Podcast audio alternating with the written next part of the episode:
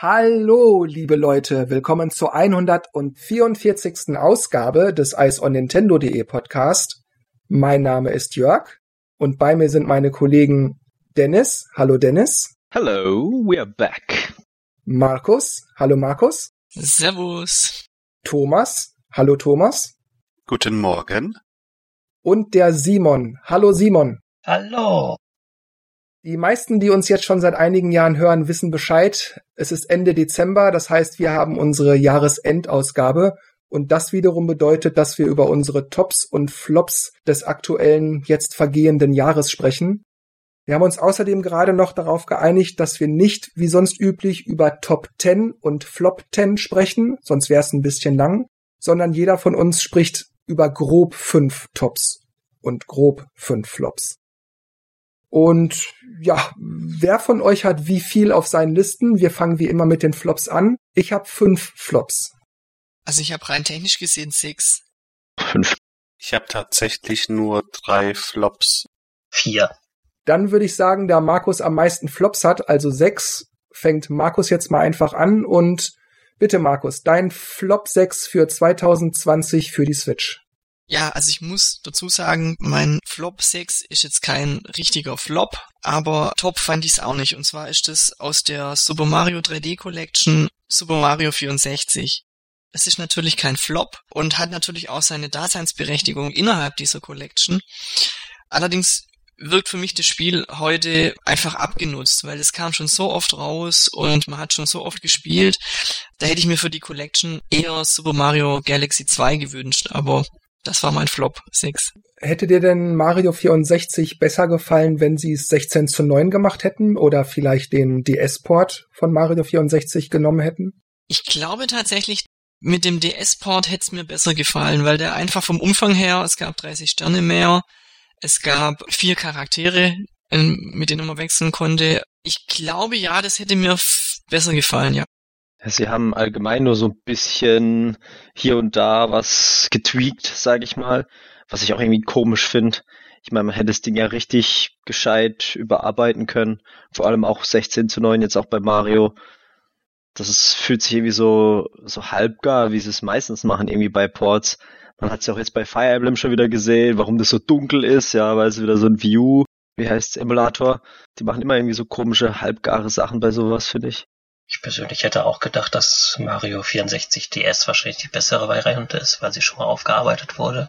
Aber Puristen würden wahrscheinlich widersprechen. Man hätte ja auch beide Versionen nehmen können. Das kostet doch Nintendo überhaupt nichts. Es ist kein Aufwand, wenn man einfach sagt, komm, wir machen noch einen ROM und noch einen ROM und noch einen ROM rein.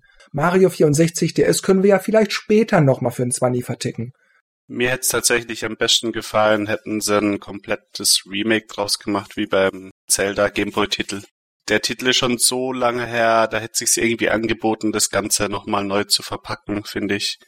Du meinst eine Remastered? Ja, äh, Remake, Remastered, äh, was genau der Titel jetzt dafür ist. Ich habe gerade den Namen vergessen von dem Zelda-Spiel. Link's Awakening. Okay, ja. Also Link's Awakening, ähm, es hat mir sehr gut gefallen und bei Mario 64 hätte ich mir das gleiche gewünscht.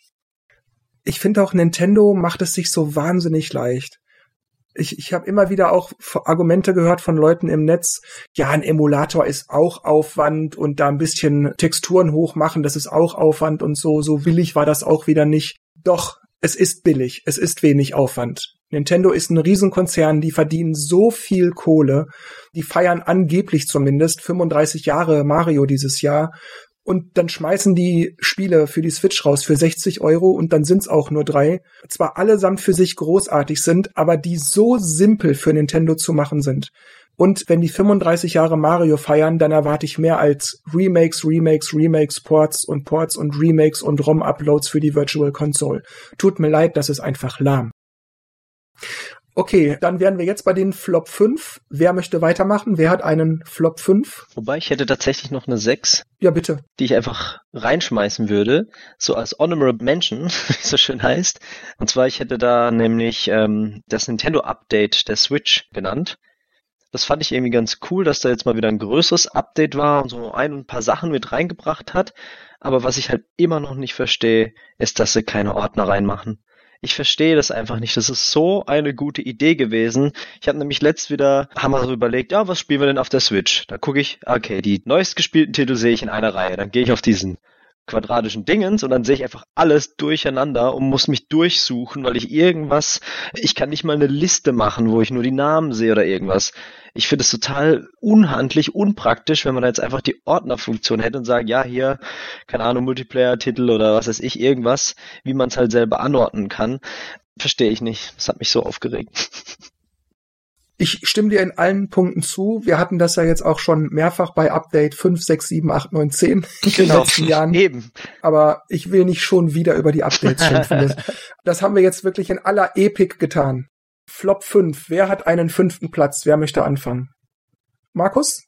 Ja, also ich habe da wieder was Allgemeines.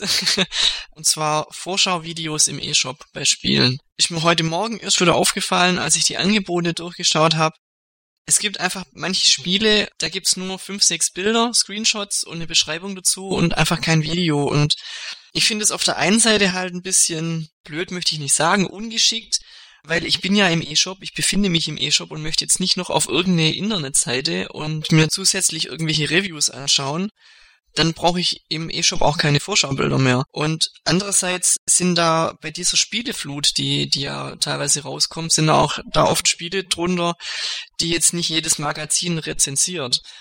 Das heißt, ich sehe ein Spiel, das mich vielleicht interessiert, ich sehe Bilder, kann mir nichts drunter vorstellen und es gibt aber kein Vorschauvideo dazu und das stört mich ein bisschen im E-Shop, muss ich ehrlich sagen. Ja, schade. Ich habe auch gedacht, es liegt eher an den Herstellern, die das online stellen.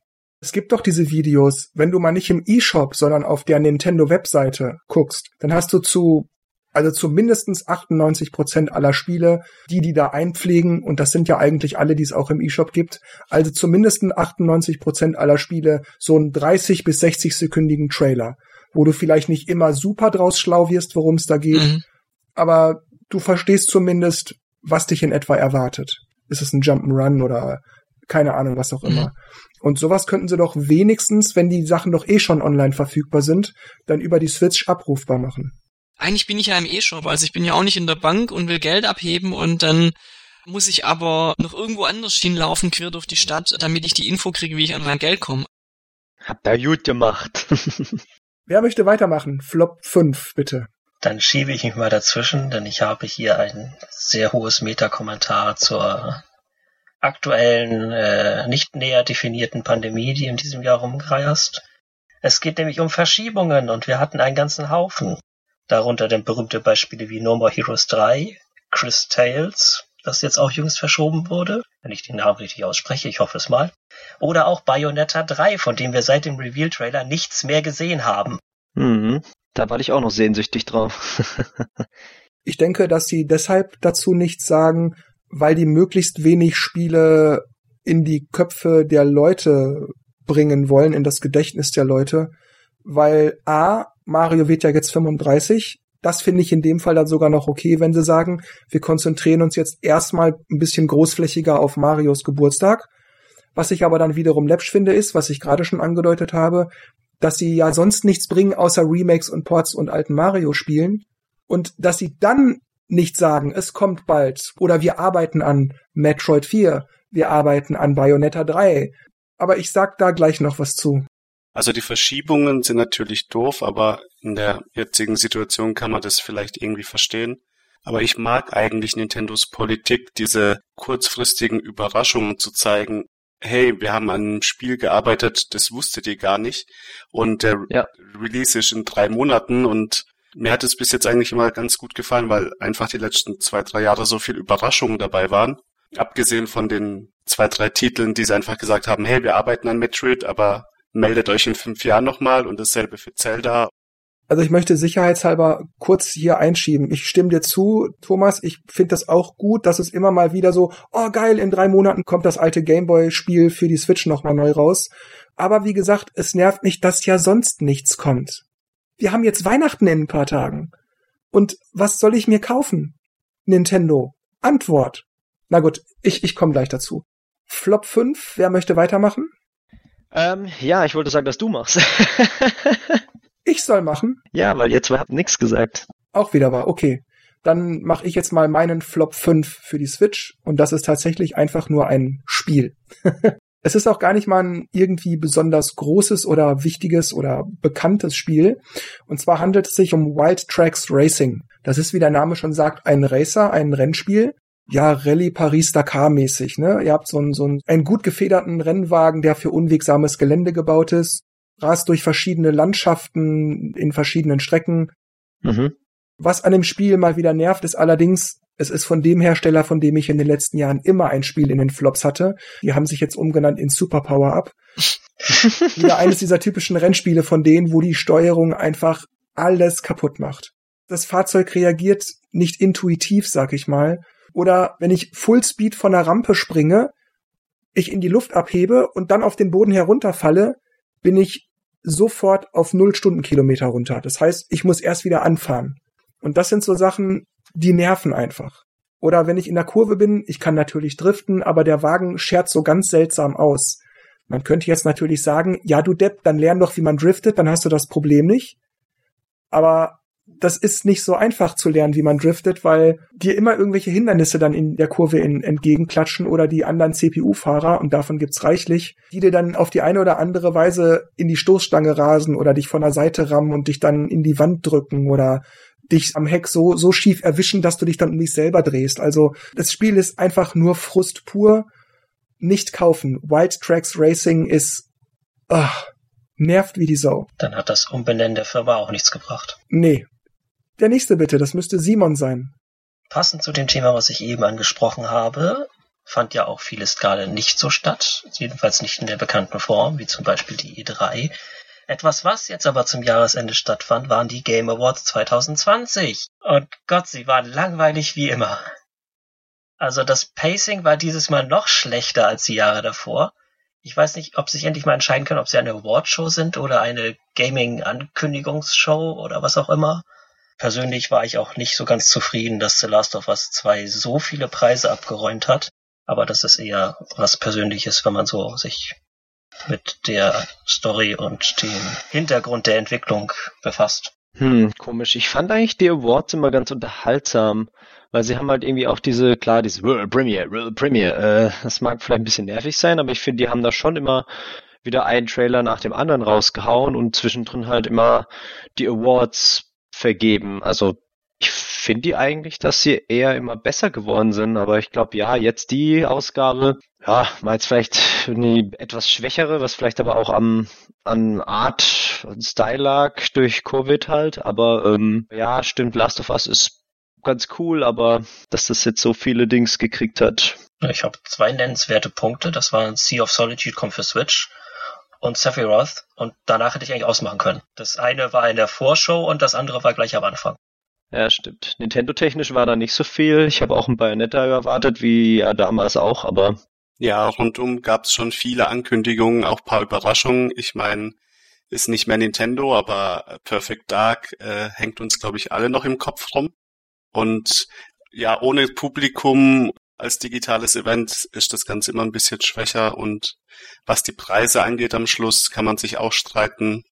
Aber ja, es ist halt so eine Veranstaltung heutzutage, da, da kann man gut durchspulen und sich das anschauen, was einen interessiert. Hinterher ja. Während du es gerade live guckst, dann ist das eine Katastrophe. Da muss ich Simon absolut recht geben. Das stimmt, aber das ist ja bei vielen langen Events so. Ich meine, ja, das stimmt, wenn du da eine Sache hast, die dich per se groß interessiert und das geht fünf Stunden, da gibt's immer mal so eine Phase, wo du denkst, ach, wenn ich jetzt vorspulen könnte, also wenn du es live guckst. Das stimmt, aber ich fand die Game Awards die letzten Jahre sowieso schon immer irgendwie so ein bisschen dröge, weil, und das hatte Simon auch schon angedeutet gerade, das ist im Grunde nur noch so eine, übrigens, wir kündigen mal das und das Spiel nebenbei an, ja, ich glaube, die Ankündigungen sind hauptsächlich drin, damit die Leute einschalten. Und ich, ich glaube, wie du schon sagst, die, die Zocker sind nicht das Zielpublikum. Eigentlich ist Hauptsache schön für die Entwickler oder für die Studios, für die harte Arbeit irgendwie ausgezeichnet zu werden. Aber ist ja auch bei Musik so, ist auch bei Film so. Ähm.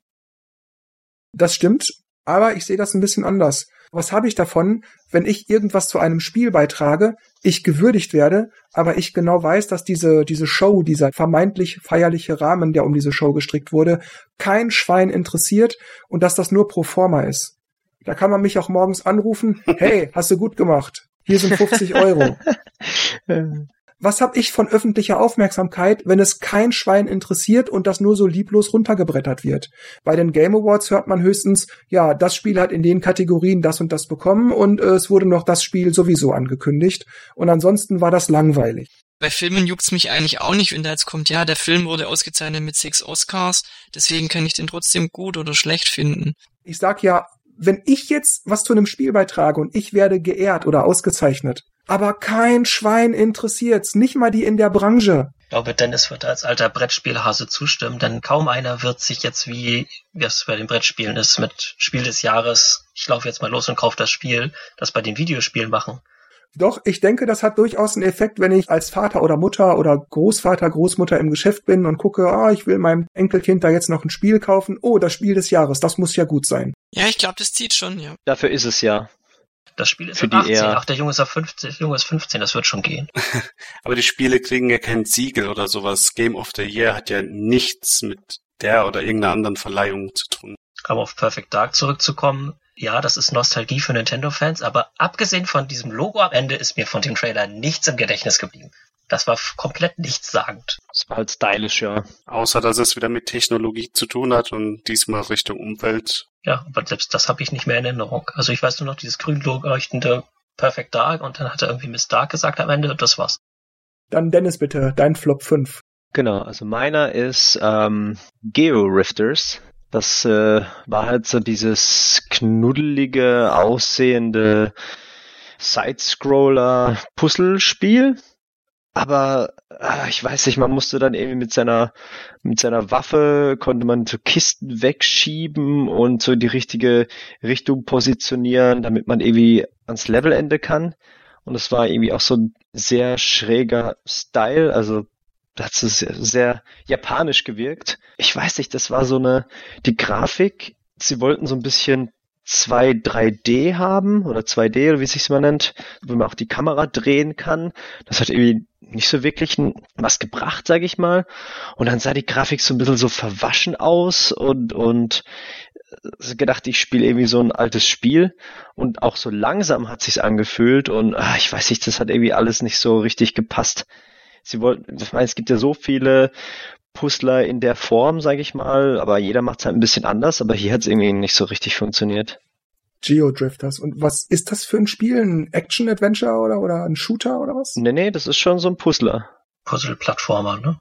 Genau, so ein Puzzle-Plattformer.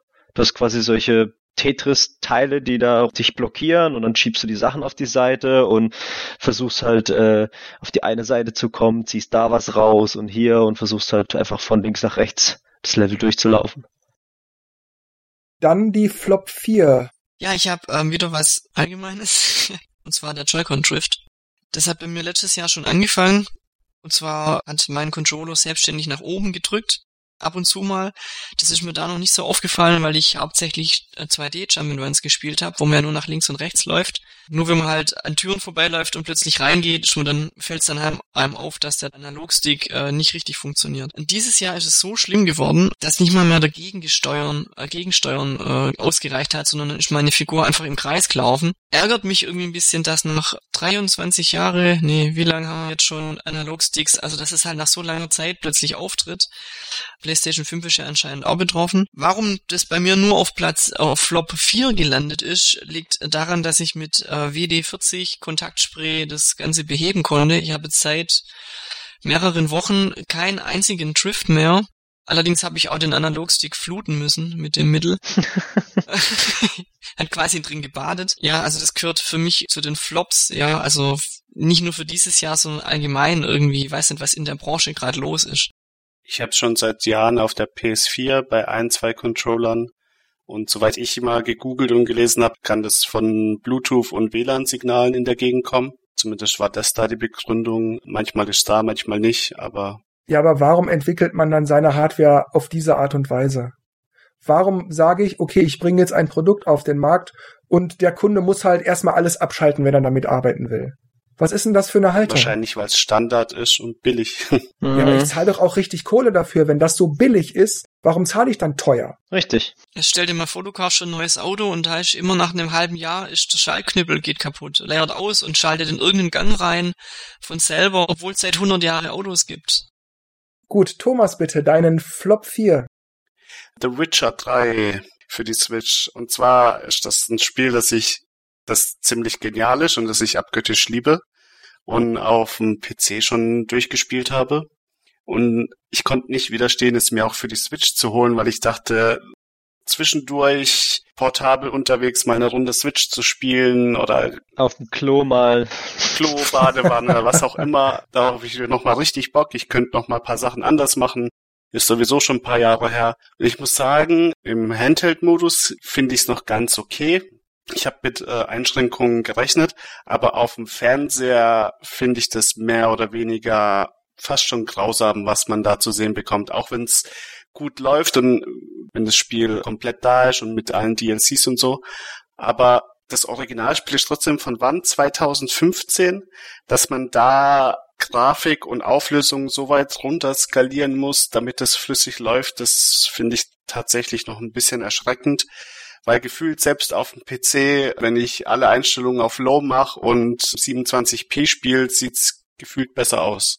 Also es ist kein wirklicher Flop vom Spiel an sich, aber ich war von der Switch-Edition dann doch ein bisschen enttäuscht, dass ich auf dem Fernseher mag ich es gar nicht spielen.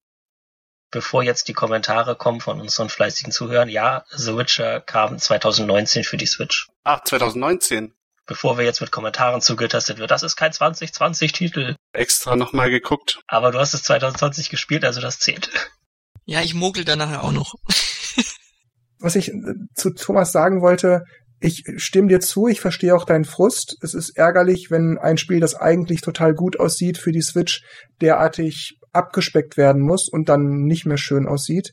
Ja, wir haben auch äh, viele Zuhörer und Zuhörerinnen, die sind noch keine 18 in einem aktuellen Bethesda-Shooter, das jetzt vor kurzem auch erschien für die Switch, ist es ja ähnlich, dass die Grafik da doch sehr runtergeregelt wurde, damit es flüssig läuft. Ich habe es in anderen Spielen auch, beispielsweise bei einem ultra brutalen Fighting Game, das dieses Jahr auch als große Edition nochmal neu rauskam mit allen DLCs drin und so. Da wurde das auch alles runtergeregelt. Aber ich muss sagen, ich finde es sehr lobenswert, dass sich die Studios überhaupt diese Mühe machen, dass man die Spiele auf der Switch oder ich sag's mal anders, auf einer Nintendo-Plattform spielen kann. Andererseits scheint es sich ja auch zu lohnen, im Gegensatz zur Wii U-Zeit damals, denn da kam gar nichts. Da hat man es anfangs versucht und da war nach einem halben Jahr Schluss, weil mhm. nichts gekauft wurde. Mhm. Also, ich finde es gut, dass man es möglich macht. Und abgesehen von der Grafik, beispielsweise das gerade erwähnte Fighting Game, ist da übrigens eine Ausnahme, das sieht wirklich gut aus auf der Switch. Aber abgesehen von der Grafik in vielen Spielen sind die Spiele sehr gut spielbar. Es fehlen eigentlich nie Features. Selbst online und so weiter ist immer vorhanden. Also das muss ich, auch wenn ich Thomas verstehe und beipflichten muss, das finde ich sehr positiv, das finde ich gut. Stimme ich dir 100% zu. Es ist auch eine kleine Kritik an einem, einem grandiosen Spiel und das tatsächlich, dass ich auch froh bin, dass die ganzen Spiele es auf den Nintendo Switch schaffen. Jetzt hat Jörg mir doch glatt einen meiner Pluspunkte schon vorweggenommen. Oh, es tut mir leid. Kannst ja gleich nochmal drauf eingehen, du erwähnst es trotzdem. Ja, dann bin ich dran. Mein Flop 4 ist Outbuddies DX. Das ist ein 8-Bit-like Metroidvania, wenn man so möchte. Das Spiel sieht optisch wirklich so aus wie eine leicht gepimpte Metroid-Version vom NES. Aber die Steuerung ist ein Graus. Und ich meine nicht die Steuerung in dem Sinne, als dass ich jetzt die Taste drücke und die reagiert erst drei Sekunden später, sondern dass das Spiel seine Steuerung nicht anhand einer kleinen Übersichtstafel erklärt. A-Taste springen, B-Taste schießen oder irgendwas, sondern du startest das Spiel und du kriegst halt so tutorialartig jedes Mal, wenn du was zum ersten Mal machst, so kleine Grafiken in-game direkt eingebettet in die Spielewelt. Das heißt ja dann den A-Button im Bild, was so viel heißt wie drücke jetzt A und dann siehst du so eine Animation in dieser Grafik, wie die Figur hüpft. Mit anderen Worten, wenn ich A drücke, hüpfe ich. Das probiert man dann aus und es funktioniert. Das rafft man aber nur bei so simplen Sachen wie Springen oder Schießen. Es kam irgendwann später im Spiel eine Situation, da stand ich an so einer großen ja, an so einem großen Abhang, wo unter mir ganz viele Stacheln waren, die ich nicht berühren sollte, weil sonst müsste ich sterben. Und alles, was ich sehe, sind noch drei Gegner, die über diesem Abhang hin und her links und rechts, links und rechts fliegen. Ich muss also darüber kommen. Ich kann mich aber nicht entlang drappeln oder, oder die Gegner irgendwie kaputt schießen und dann hinterlässt das ein Trampolin oder keine Ahnung, sondern ich weiß nicht, was ich tun soll. Und diese blöde Grafik im Bild, die macht sich einfach auch nicht deutlich. Ich sehe irgendwelche Hieroglyphen, irgendwelche Symbole und ich verstehe nicht, wie das funktioniert. Ich habe im Internet gesucht, ich habe mich durch Foren gelesen und so weiter. Ich werde nicht schlau. Und solche Situationen gibt es dauernd im Spiel. Ich bin, und das ist keine Übertreibung, ich bin regelrecht verzweifelt, weil sich diese wuseligen Pixel-Animationen, also diese Mini-Grafiken, die mir die Steuerung erklären sollen, die erschließen sich mir einfach nicht. Hochsprünge, irgendwie Gegner schießen, versuchen mit Anlauf rüber zu springen, was auch immer einem einfällt, nichts hilft. Und irgendwann so nach, ich würde sagen, so nach drei, vier Stunden Spielzeit oder so, habe ich einfach gesagt, leck mich doch am Poppes, du kannst mich mal spielen, ich hab's aufgegeben. Und ich war so ärgerlich, ich habe verbal Gift und Galle gespuckt. Flop 4 ist wirklich noch gnädig. Das ist ja wirklich Retro hier, wenn die Disketten damals über Nacht aufgetaucht sind, du aber die Anleitung brauchtest. Ja, stell dir das so vor, du guckst in die Anleitung und anstatt zu sagen, wenn du springen willst, mache das oder wenn du Gegner erschossen hast, dann kann auch das und das passieren, sondern stattdessen liest du nur Also Outbodies DX, Finger weg, tut's euch nicht an. Und jetzt ist der Simon dran. Bevor ich zu Spielen komme, habe ich noch eine kleine Botschaft an zwei japanische Entwickler, die, glaube ich, nicht im 20. Jahrhundert angekommen sind. Es geht nämlich um zwei westliche Releases, die immer noch auf sich warten lassen. Beziehungsweise eins wurde jetzt angekündigt. Persona 5 Scramble The Phantom Strikers kommt als Persona 5 Strikers ein Jahr nach Japan-Release endlich in den Westen. Und das andere Spiel ist das 2019 erschienene Yokai Watch 4, das uns damals angepriesen wurde, ja, es kommt auf jeden Fall. Es wird wahrscheinlich niemals kommen. Ich habe die Hoffnung aufgegeben. Aber das kommt dann für die Switch? Das ist für die Switch, genau. Und Japan hat auch schon das Remake des ersten Teils für die Switch bekommen, danach. Aber hierzulande ist seit Yokai Watch 3 alles tot. Das mag daran liegen, dass die Spieleserie hier nicht so reingeknallt hat beziehungsweise vielleicht auch mit dieser Corona-Geschichte zusammenhängen, weil das ist ja so ein Sammelspiel, so ein bisschen wie Pokémon. Ja, das stimmt. Dass man sich sagt, ja, wenn die Kids sich nicht miteinander treffen können, dann haben sie auch keinen Bock darauf, sich untereinander auszutauschen. Andererseits gibt's ja auch Internet, also ach, ich verstehe Trotzdem, nicht. es gab eben diese Aussage von Nintendo selbst, ja, Yokai Watch kommt 4 kommt in den Westen. Das war auch so im, ne, um den Release rum von Japan, also Juni 2019 und 2021, ich sehe keine Hoffnung mehr. Das bringt nichts. Und das wäre so ein Titel gewesen. Sie hätten was Originelles gehabt, was Neues. Und das müssten sie nur übersetzen. Aber warum kommt es nicht? Tja, warum kommt es nicht, Nintendo? Die Frage stellen wir euch in letzter Zeit oft, fällt mir gerade auf. Dennis, bitte, dein Flop 4. Ja, meine Nummer 4 ist Golf with your friends. Ich mag ja Minigolf auch in, in echt und äh, finde halt, dass man digital da sehr cooles Zeug machen kann. Und ich weiß nicht, das sah am Anfang, dachte ich, auch coole Welten. Und dann hat sich das so buggy gespielt. Also man konnte wirklich diese, diese Schüsse, die man da auflädt, nicht so wirklich timen. Das war dann so, ja, es war jetzt zu viel, da war das wieder zu wenig. Also, ich meine, das ist ja die Kunst, das herauszufinden, aber da war das irgendwie total frustrierend und die ähm, Felder an sich, die waren dann auch so super utopisch, wo man denkt, hä, muss ich der wirklich jetzt da oben auf die Kante und dann rüber? Also das war so nicht machbar Kategorie schon fast und das war dann doch recht frustrierend. Ich weiß nicht, ob du dich dran erinnerst, Thomas. Ähm, nur dunkel, aber glaub, ich habe nichts verpasst, wenn ich es aus dem Gedächtnis gestrichen habe. hat das schnell wieder verdrängt. Es hat auch so ein Ägypten-Thema gehabt, da war man auch in so einem Geisterhaus drin und so, fand ich echt cool, aber irgendwie war das so, uh, echt anstrengend, äh, ja, weil es halt doch sehr von einem Golfkurs weit entfernt war, was ich erst gut fand, aber im Nachhinein dann doch blöd. Dann kommen wir wieder mit Markus zu den Flop 3. Ja, weiter geht's. Auf meiner Flop 3 habe ich Pokémon Mystery Dungeon. Ein Pokémon-Spiel auf Platz 3 bei Markus. Oha. Also da kommen nur mehr. Ach du liebe Güte. Es ist bestimmt kein schlechtes Spiel, aber bei mir ist der Funke einfach nicht so übergesprungen. Also ich habe die Demo gespielt, aufgrund auch, weil so viele gefreut haben. Also die Resonanz war ja so positiv, so ah, ein Remake vom ersten Teil und es war ja cool damals und so. Ich habe die Teile nie, nie gespielt, ich kenne die nur vom Hörensagen. Ich fand's auch cool, mit einem Pokémon rumzulaufen und auch tatsächlich in Anführungszeichen Echtzeit zu kämpfen. Also gibt ja, glaube ich, zwei Attacken. Schon eine Weile her, dass ich es gespielt habe. Ich glaube, zwei Attacken hat man gehabt. Man läuft immer von Raum zu Raum und sammelt dann Items ein, macht Gegnerblatt. Aber irgendwie ist bei mir der Funke nicht so übergesprungen. Also du hast es mehr so vor dich hingespielt. Ja, mag jetzt kein schlechtes Spiel sein, aber für mich war es jetzt, war's jetzt nichts. Jetzt ist Thomas dran. Flop 3. Burnout Paradise. Ist auch so ein Titel, den haben Dennis und ich damals, ich glaube, wochenlang gesucht hat und ewig lang gespielt und für die Switch Remake, okay, das Gameplay macht Spaß, es ist einfach ein Arcade-Rennspiel, coole Crashers und große Stadt, gute Musik.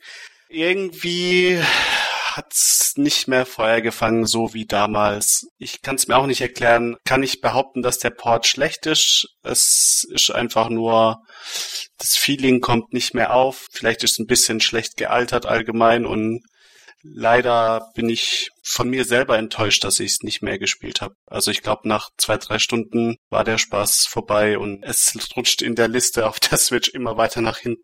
ich glaube, es ist auch schon raus aus der Übersicht. Ich habe bisher eigentlich nie so Probleme damit gehabt, dass das nicht ganz so geil aussieht wie auf der PlayStation. Hauptsache ich konnte spielen. Wie gesagt, besagtes Fighting Game. Irgendwie vielleicht so eine Kindheitserinnerung, wo man denkt, das ist richtig gut und dann spielt man es doch mal und denkt sich, ja, okay, das war damals vielleicht so, jetzt, jetzt packt's mich nicht mehr. Nicht gut gealtert. Zumindest für mich. Ja, mein Flop 3 ist ein Indie-Spiel, das sich Indicalypse nennt. Also wie Apocalypse, nur eben Indie-Calypse. Das ist ein Point-and-Click. Es beginnt damit, dass wir ein Schüler sind, der Programmiergeek ist und erste Aufgabe ist, finde deine Tastatur. Also klickst du überall hin, oh, die Tastatur ist im Spind, du kommst zu spät und wirst angeschnauzt, du bist mal wieder zu spät und du musst jetzt schnell noch deinen Code da machen. Und dann kriegst du so eine Guitar Hero Sequenz. Du hast halt so Codezeilen grün, blau, gelb, rot, die so von unten nach oben durchscrollen und du musst halt immer im richtigen Moment A, B, X oder Y drücken. Ist echt eine coole Idee. Das geht dann mit Point-and-Click und ähnlichen anderen Spielelementen ähnlich. Das heißt, man hat dann auch so eine Fighting-Game-Sequenz oder man hat so eine Dungeon-Crawler-Sequenz. Es macht wirklich Spaß, ist wirklich witzig. Was an dem Spiel aber echt nervt, ist, es sind immer dieselben Witze. Es ist immer übertrieben brutal, allerdings cartoonig dargestellt und auch nie sehr explizit. Es sind auch immer so Dinge, die was mit Sexualität oder Geschlechtsorganen zu tun haben, in einer Tour, solche Sachen. Irgendwann ist es auch an so einem Punkt, wo du bei anderen Spielen, wie zum Beispiel Sam Max oder Day of the Tentacle oder so, die auch überlegen musst, was muss ich denn da tun, damit der mir jetzt das und das gibt, um die Tür aufschließen zu können, ist es einfach nur, ich weiß, was ich zu tun habe und muss mich jetzt nur blöd da durchklicken. Das heißt, der anfängliche gute Eindruck, ne, jeder Witz passiert zum ersten Mal, dann schmunzelt man noch und irgendwann ist es nur noch oh, derselbe Witz, derselbe Witz, derselbe Witz. Und dann darf jetzt der Simon ich habe jetzt eine Schubbel-Kategorie. Das ist nämlich die Kategorie Spiele, die ich gerne empfehlen würde, aber nicht auf der Switch. Da ist vor allem zwei Titel haben es mir angetan, nämlich Windbound und Ari and the Secret of Seasons. Zwei sehr schöne Spiele, so rein vom Gameplay her, sehr idyllisch eigentlich, aber die Switch-Version, also Windbound ist mir oft abgestürzt, es läuft nicht gut. Am besten bitte irgendwo anders spielen, wenn ihr die Möglichkeit habt. Und Ari and the Secret of Seasons hat mich sehr an ja, Nebelwerfer N64 erinnert, so rein von der Weitsicht her oder sehr frühes Gamecube-Spiel. Eigentlich müsste ich auch No Straight Roads da reinpacken, weil die Switch-Version nicht wirklich die beste ist, aber das habe ich mir woanders aufgehoben. Das möchte ich nochmal positiver hervorheben. Dennis bitte, Platz Nummer drei. Mein Platz Nummer drei ist äh, super im Namen, aber nicht super im Spiel, und zwar Super Tennis. ja, als ich das das erste Mal äh, gehört habe, dachte ich, hey cool, so, so ein SNES Tennis, weil Mario Tennis hat Spaß gemacht, dann vielleicht mal ein cooles Arcade oder, oder ein Oldschool Tennis. Und was ist es? Ein Buttons-Eingabespiel. Das heißt, das Tennis ist nur Beiwerk, hätte auch, keine Ahnung, Pizzabäcker sein können, der, der du immer den Teig nach oben wirfst und rechtzeitig treffen muss. Also, es ist wirklich ja, banales Button-Smashing, wer es am besten macht, der kommt auch weit. Das heißt, äh, muss halt immer B, A unten rechts. Dann geht der Ball rüber, Ball kommt zurück. B, B, X, L, Y. Triffst du wieder, geht's wieder zurück und so geht das die ganze Zeit. Da habe ich mir gedacht, okay, das ist jetzt kein Tennisspiel, das ich jetzt in der Form erwartet habe, wo ich wirklich gar nichts zu tun habe, außer eine Tastenkombination zu drücken kurzzeitig hat es echt ein bisschen Spaß gemacht, weil es halt so auf Geschwindigkeit und visuelle und Koordination ist, ne, dass man so zack, zack, zack, zack, okay, ah, jetzt kommt gleich das nächste, ah, zack, zack, zack, zack, ne, da denkt man, okay, das hat ein bisschen motiviert, aber letztendlich äh, war das für mich kein geiles Tennisspiel und hat auch jetzt nicht lang begeistert. Also ab und zu habe ich es mal angemacht tatsächlich und kurz so ein, zwei Matches gespielt und dann denkst du, äh, ver verpasst, äh, verpasst, tot. Und dann musst du wieder ganz von vorne anfangen, es sei denn, du gibst Geld aus, damit er speichert. Ah, also kein echtes Geld, sondern Ingame. Aber da habe ich mir gedacht, nee, das ist nicht Super Tennis, das ist nicht mal Tennis, das ist gar nichts. Markus, Flop 2. Pokémon Kaffee Mix. Also ich habe das ganz oft bei Demos, oh, da gibt's eine Demo, kostet nix, lade ich runter und dann liegen die irgendwie ein paar Wochen bei mir auf der Switch drauf und bei Pokémon äh, Kaffeemix war das auch so. Irgendwann habe ich es dann mal gestartet, habe auch das Tutorial angefangen, bin dann aber nach fünf Minuten durch ein Telefonat unterbrochen worden, hab's dann danach weitergespielt. Ich muss dazu sagen, ich war am Fernseher, also ich habe im Dock-Modus gespielt und dann stand aber am Fernseher dran, ja hier, das geht nur im Handheld-Modus. Dann habe ich die Switch in die Hand genommen, dann stand dran, ja, du musst hier mit deinem Finger die Kaffeetasse drehen, wo die Pokémon drin sind. Und irgendwie hatte ich dann keinen Bock mehr. Also ich wollte nicht auf meinem Bildschirm dungeon. Und irgendwie, also im Gegensatz zu Pokémon Shuffle von 3DS, wo ich echt viel gespielt habe, was ja auch so ein kleiner Puzzler ist, hat mich Pokémon Kaffeemix dann überhaupt nicht interessiert. Ich kann da dir zustimmen. Ich habe das eine Woche lang gespielt und dieses ganze komische Puzzleverfahren mit diesen frei nach Physik liegenden Pokémon-Köpfen, das ist überhaupt nicht wie Pokémon Shuffle. Also das hat mich auch dann nach einer Woche genervt. Aber immerhin hast du länger durchgehalten. Ja, ich wollte noch mal gucken, was da so kommt, aber ja. Gucken wir mal, was bei Thomas kommt auf seinem zweiten Platz. Bei mir auf Platz zwei ist das Spiel Phantom Doctrine. Und zwar ist das so eine Rundenstrategie aller XCOM hat sich am Anfang für mich ganz interessant angehört, weil es so äh, Richtung Spionage geht und Kalter Krieg. Ich mag die Art von Spielen eigentlich. Allerdings ist das Spiel, also das gibt's auch schon länger, glaube ich, auf anderen Plattformen wie PC. Die Auflösung ist so gering, dass man den meisten Text wirklich nicht lesen oder nur ja, wenn man sich sehr konzentriert lesen kann. Also im Handheld-Modus ist das noch schlimmer. Auf einem riesen Fernseher geht's eigentlich noch so, aber auch da sieht's dann komisch aus.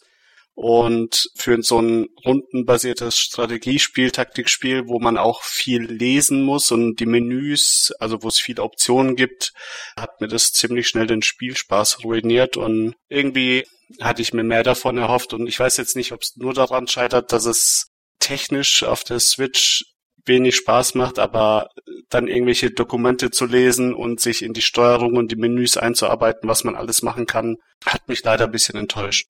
Was liest du für ein Buch? Große Erwartungen. Und? Hab mir mehr davon erhofft. so ungefähr.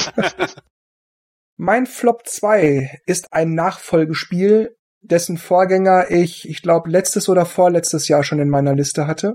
Und zwar Bibi und Tina auf dem Martinshof. Ich hatte, wie gesagt, letztes oder vorletztes Jahr schon gesagt, dass das Spiel langweilig ist, weil man nur von A nach B nach C nach D nach E reitet und sonst gar nichts. Die Spielwelt wäre zwar ganz hübsch, aber es fliegen keine Vögel durch die Gegend, es laufen keine Eichhörnchen die Bäume hoch oder oder oder es fahren keine Autos durch die Gegend, man trifft keine Leute. Das ist hier alles genauso. Das Spiel ist im Grunde wirklich exakt dasselbe Spiel wie der Vorgänger, bis auf dass die Oberwelt anders strukturiert ist. Und ich frage mich wirklich, was das soll. Man kann ja nicht mal schnell auf dem Pferd reiten. Das ist mehr so ein gemütlicher Trabschritt irgendwie. Ich weiß nicht, wie ich das beschreiben soll. Es gibt zwar die Möglichkeit, das Pferd hat so eine Ausdauerleiste, die wird aktiviert, wenn ich die A-Taste drücke und dann fängt das Pferd so sanft an zu galoppieren. Aber die Ausdauerleiste ist schon nach fünf oder sechs Sekunden leer. Und da frage ich mich dann, welches Pferd ist denn schon nach fünf oder sechs Sekunden am Ende seiner Kräfte? Wer von euch die Bibi und Tina Geschichten kennt, da ist ja am Anfang immer, sie reiten im Wind und traben geschwind oder so ungefähr. da ist nichts davon. Die reiten nicht, die, die, die sind nicht geschwind, die latschen einfach nur auf ihren Pferden sitzen durch die Gegend. Da ist keine Spannung, keine Action, keine Originalstimmen aus den Hörspielen oder so. Also Bibi und Tina, liebe Eltern, liebe Großeltern, liebe Kinder, fallt nicht auf den Namen herein, es ist einfach nichts. Und dann darf jetzt der Simon weitermachen mit seinem Flop 2. Mein Flop, jetzt kommen wir zu Spielen, denen ich noch eins reinwürgen müsste. Und zwar meine persönliche Historie mit einem Spiel namens Aiolis Tournament. Ich glaube, Jörg weiß, worauf ich anspielen möchte. Ja, ich glaube, ich weiß es. Das ist ein Partyspiel, wo kleine Cartoonfiguren mit Luftkanonen um sich schießen. Das ist sehr simpel. Du hast den Control-Stick zum Bewegen und du hast einen Knopf. Wenn du ihn gedrückt hältst, saugst du Luft an und wenn du ihn loslässt, schießt du Luft ab. Und da gibt es mehrere Spielmodi. Wir haben das zu dritt in mehreren Modi durchgespielt. Und dann wollte ich online testen. Und hatte niemanden. Und als ich nach mehreren Tagen es immer noch nicht gefunden habe, bin ich mal auf die Website und den E-Shop gegangen. Das Spiel war nicht mehr gelistet. Und wir hatten dann lange hin und her geredet, was machen wir denn jetzt? Wollen wir nochmal warten? Wollen wir die Review so rausgeben? Ohne online? Aber wir haben nochmal gewartet, bis das Spiel überhaupt verfügbar wieder ist. Das hat dann, glaube ich, auch nochmal so zwei Monate gedauert. Hat sich jetzt auch nicht so unbedingt gelohnt. Es ist eine ganz lustige Idee, sehr simpel umzusetzen, kann man locker spielen, aber das, was ich damit persönlich durchgemacht habe, eieiei, das kann nur noch Platz eins auf meinen Flops toppen. Haben die da vielleicht irgendwas festgestellt, was gravierendes und mussten das dann zurückziehen, wenn es zwei Monate gedauert hat? Also die Jaolis ist eine, glaube ich, historische Kulturstätte in Griechenland. Ich weiß nicht, ob das irgendwie mit dem Namen zusammenhängen könnte. Aber es ist ja nicht unter anderem Namen veröffentlicht worden. Von daher, es gibt auch keine Infos darüber, warum es wieder rauskam. Vielleicht ist das auch besser so. Dennis, was ist auf deinem Platz zwei? Mein Platz Nummer zwei ist ein Spiel, das ich mir selber zugelegt habe, weil ich die Idee so grandios fand und die Aufmachung auch. Und letztendlich war es nix. Hat Thomas auch gespielt, sogar äh, vor kurzem. Und zwar Boss Guard. Das Spiel, oh. bei dem oh. einer den riesigen Boss übernimmt, was so ein wütender Pömpel oder ein äh, wütendes Knäckebrot, äh, nee, Toastbrot war es. Äh, also total witzig eigentlich und die anderen spielen halt solche Helden, also solche Krieger, irgendwelche, ähm, das ist so mehr die mythische Saga, so Wikinger-mäßig. Und man hat dann so spezielle Fähigkeiten auch. Und es ist sozusagen ein Twin-Stick-Shooter, würde ich mal sagen. Also einer, der einen feinen Bogen hat, lenkt man halt mit dem rechten Stick, wo er hinzielt und kann dann halt noch ähm, spezielle Fähigkeiten auslösen und ja, wir haben so gespielt, dass äh, der Boss von einem äh, vom CPU quasi übernommen wurde und wir dann zu viert gespielt haben gegen den. Es war einfach nur pures Chaos, man hat nichts geblickt, so viel ist so viel passiert auf dem Bildschirm irgendwie schade, weil ich fand die Idee cool und ich habe dann auch irgendwie den ähm, Entwicklern, glaube ich, sogar in irgendeinen Post geschrieben, ich glaube im oder im, im, bei YouTube. Es ist irgendwie voll hektisch und man rafft da irgendwie nichts und ist das so gedacht, ja, man man das da, da gewöhnt man sich und bla und zell, ne, und irgendwie so noch so ein bisschen drumrum geredet, dass es doch eigentlich ganz toll sei, aber irgendwie finde ich spielt sich das mega schlecht, auch wenn die Idee und die Aufmachung ganz cool ist. Kann ich zustimmen der Ansatz und die Idee sind ja ganz cool und auch der Style mit diesen, wie du schon sagtest, so Richtung Krieger, Wikinger aus alten Sagen, Figuren. Aber vom Gameplay her und vom Tuning, man weiß nicht wirklich, was man macht und was passiert und auch die Angriffe muss man sich auch von sich aus selber einfach ausprobieren und schauen, treffe ich damit überhaupt jemanden? Hat es überhaupt eine Auswirkung? Und dann geistert man halt ein bisschen über die, über die Spielfläche herum, die klein ist, und da ist der Bossgegner und dann kommen viele kleine Gegner und es ist einfach nur ein bisschen chaotisch und man hat nicht wirklich das Gefühl, ja, es kommt auf Skill an oder ich weiß, was ich da tue, sondern wie bei früher bei den äh, Fight Games, man drückt alle Knöpfe gleichzeitig und hofft, dass was passiert. Oh, irgendwie komisch. Auch wenn die Idee cool ist, so wie damals bei Mario Party 10, dass halt einer Bowser übernimmt, in dem Fall halt den, den Bossgegner und dann halt auch so spezielle Fähigkeiten hat, auf die, auf die Spieler quasi draufstampfen kann und so Zeug. Das ist irgendwie, deswegen hat mich das so gereizt, das zu spielen und irgendwie war es dann eine mega Enttäuschung. Mega-Enttäuschung ist das richtige Sprichwort. Sprechen wir über unsere jeweiligen Mega-Enttäuschungen, unsere Flop 1, unsere absoluten Negativbeispiele für schlechte Spiele oder vielleicht auch Umstände. Markus darf anfangen. Flop 1. Ja, ich würde eher das auf Umstände dann vielleicht schieben. Und zwar sind es bei mir die beiden DLCs von Pokémon Schwert und Schild. Beiden DLCs. Hoi, hoi, hoi. Der Hauptgrund für mich liegt immer noch daran, dass nicht alle Pokémon verfügbar sind. Das ist für mich der größte Kritikpunkt. Die haben zwar 200 nachgereicht, aber es macht für mich einfach keinen Sinn mehr. Also für mich ist der Reiz komplett weg. Ich habe nicht mal mehr Lust, Pokémons zu tauschen, weil ich ja dann, also die liegen dann auf Pokémon Home und ich kann sie dann aber nicht auf Schwert übertragen. Ich finde es auch total kompliziert. Selbst Pokémon, die es in der Edition gibt, bei Schwert und Schild, kann ich dann zwar übertragen, aber wenn die Attacken haben, die es in Schwert und Schild nicht gibt, dann gibt es da auch wieder Probleme. Ich kann es zwar nachvollziehen, weil es einfach einen Haufen Attacken gibt, aber auf der anderen Seite denke ich halt, Game Freak ist selber schuld, dass sie halt so viele Attacken auch erfunden haben. Für mich ist es so gravierend, dass ich nicht mal mehr Lust habe, ältere Editionen, die ich noch gar nicht gespielt habe, aber mir da vielleicht Pokémons noch fehlen und ich deswegen so war es früher, dass ich dann auch mal eine ältere Edition mir besorgt habe, dass ich eben Pokémon, die mir noch gefehlt haben, da halt fangen kann und mir die dann rüber tauschen kann. Selbst das hat den Reiz bei mir verloren. Also für mich ist die Pokémon-Reihe durch diesen Eingriff hat für mich komplett den Reiz verloren. Ich nehme die DLCs zum Anlass, um das mal zu sagen. also wenn dich selbst Gala Lasho King nicht überzeugen kann, dann kann das gar nichts mehr auf dieser Welt. Es mag auch gute Sachen in den Spielen sein. Also mir hat auch Schwert und Schild Spaß gemacht, das durchzuspielen. Aber für mich war dann immer, ich habe es durchgespielt, ich möchte jetzt alles sammeln. Oder ich möchte dann von meinen alten Editionen das eben in die neue übertragen. Und das hat mir Nintendo genommen.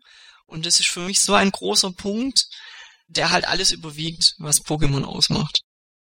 Thomas, was überwiegt für dich, dass es den Flop 1 rechtfertigt? Ja, von meiner begrenzten Spielauswahl äh, 2020 habe ich mir irgendwie sehr viel Hoffnung gemacht, was mir Spaß macht, und zwar 51 Worldwide Games.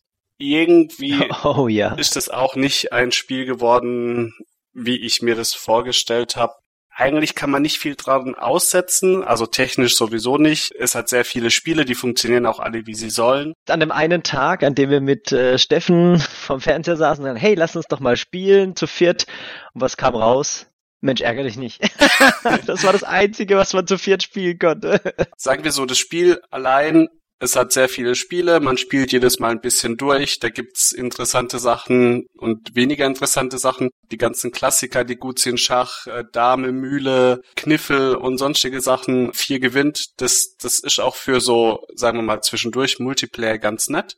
Da kann man sich auch unterwegs die Zeit vertreiben oder zu Hause.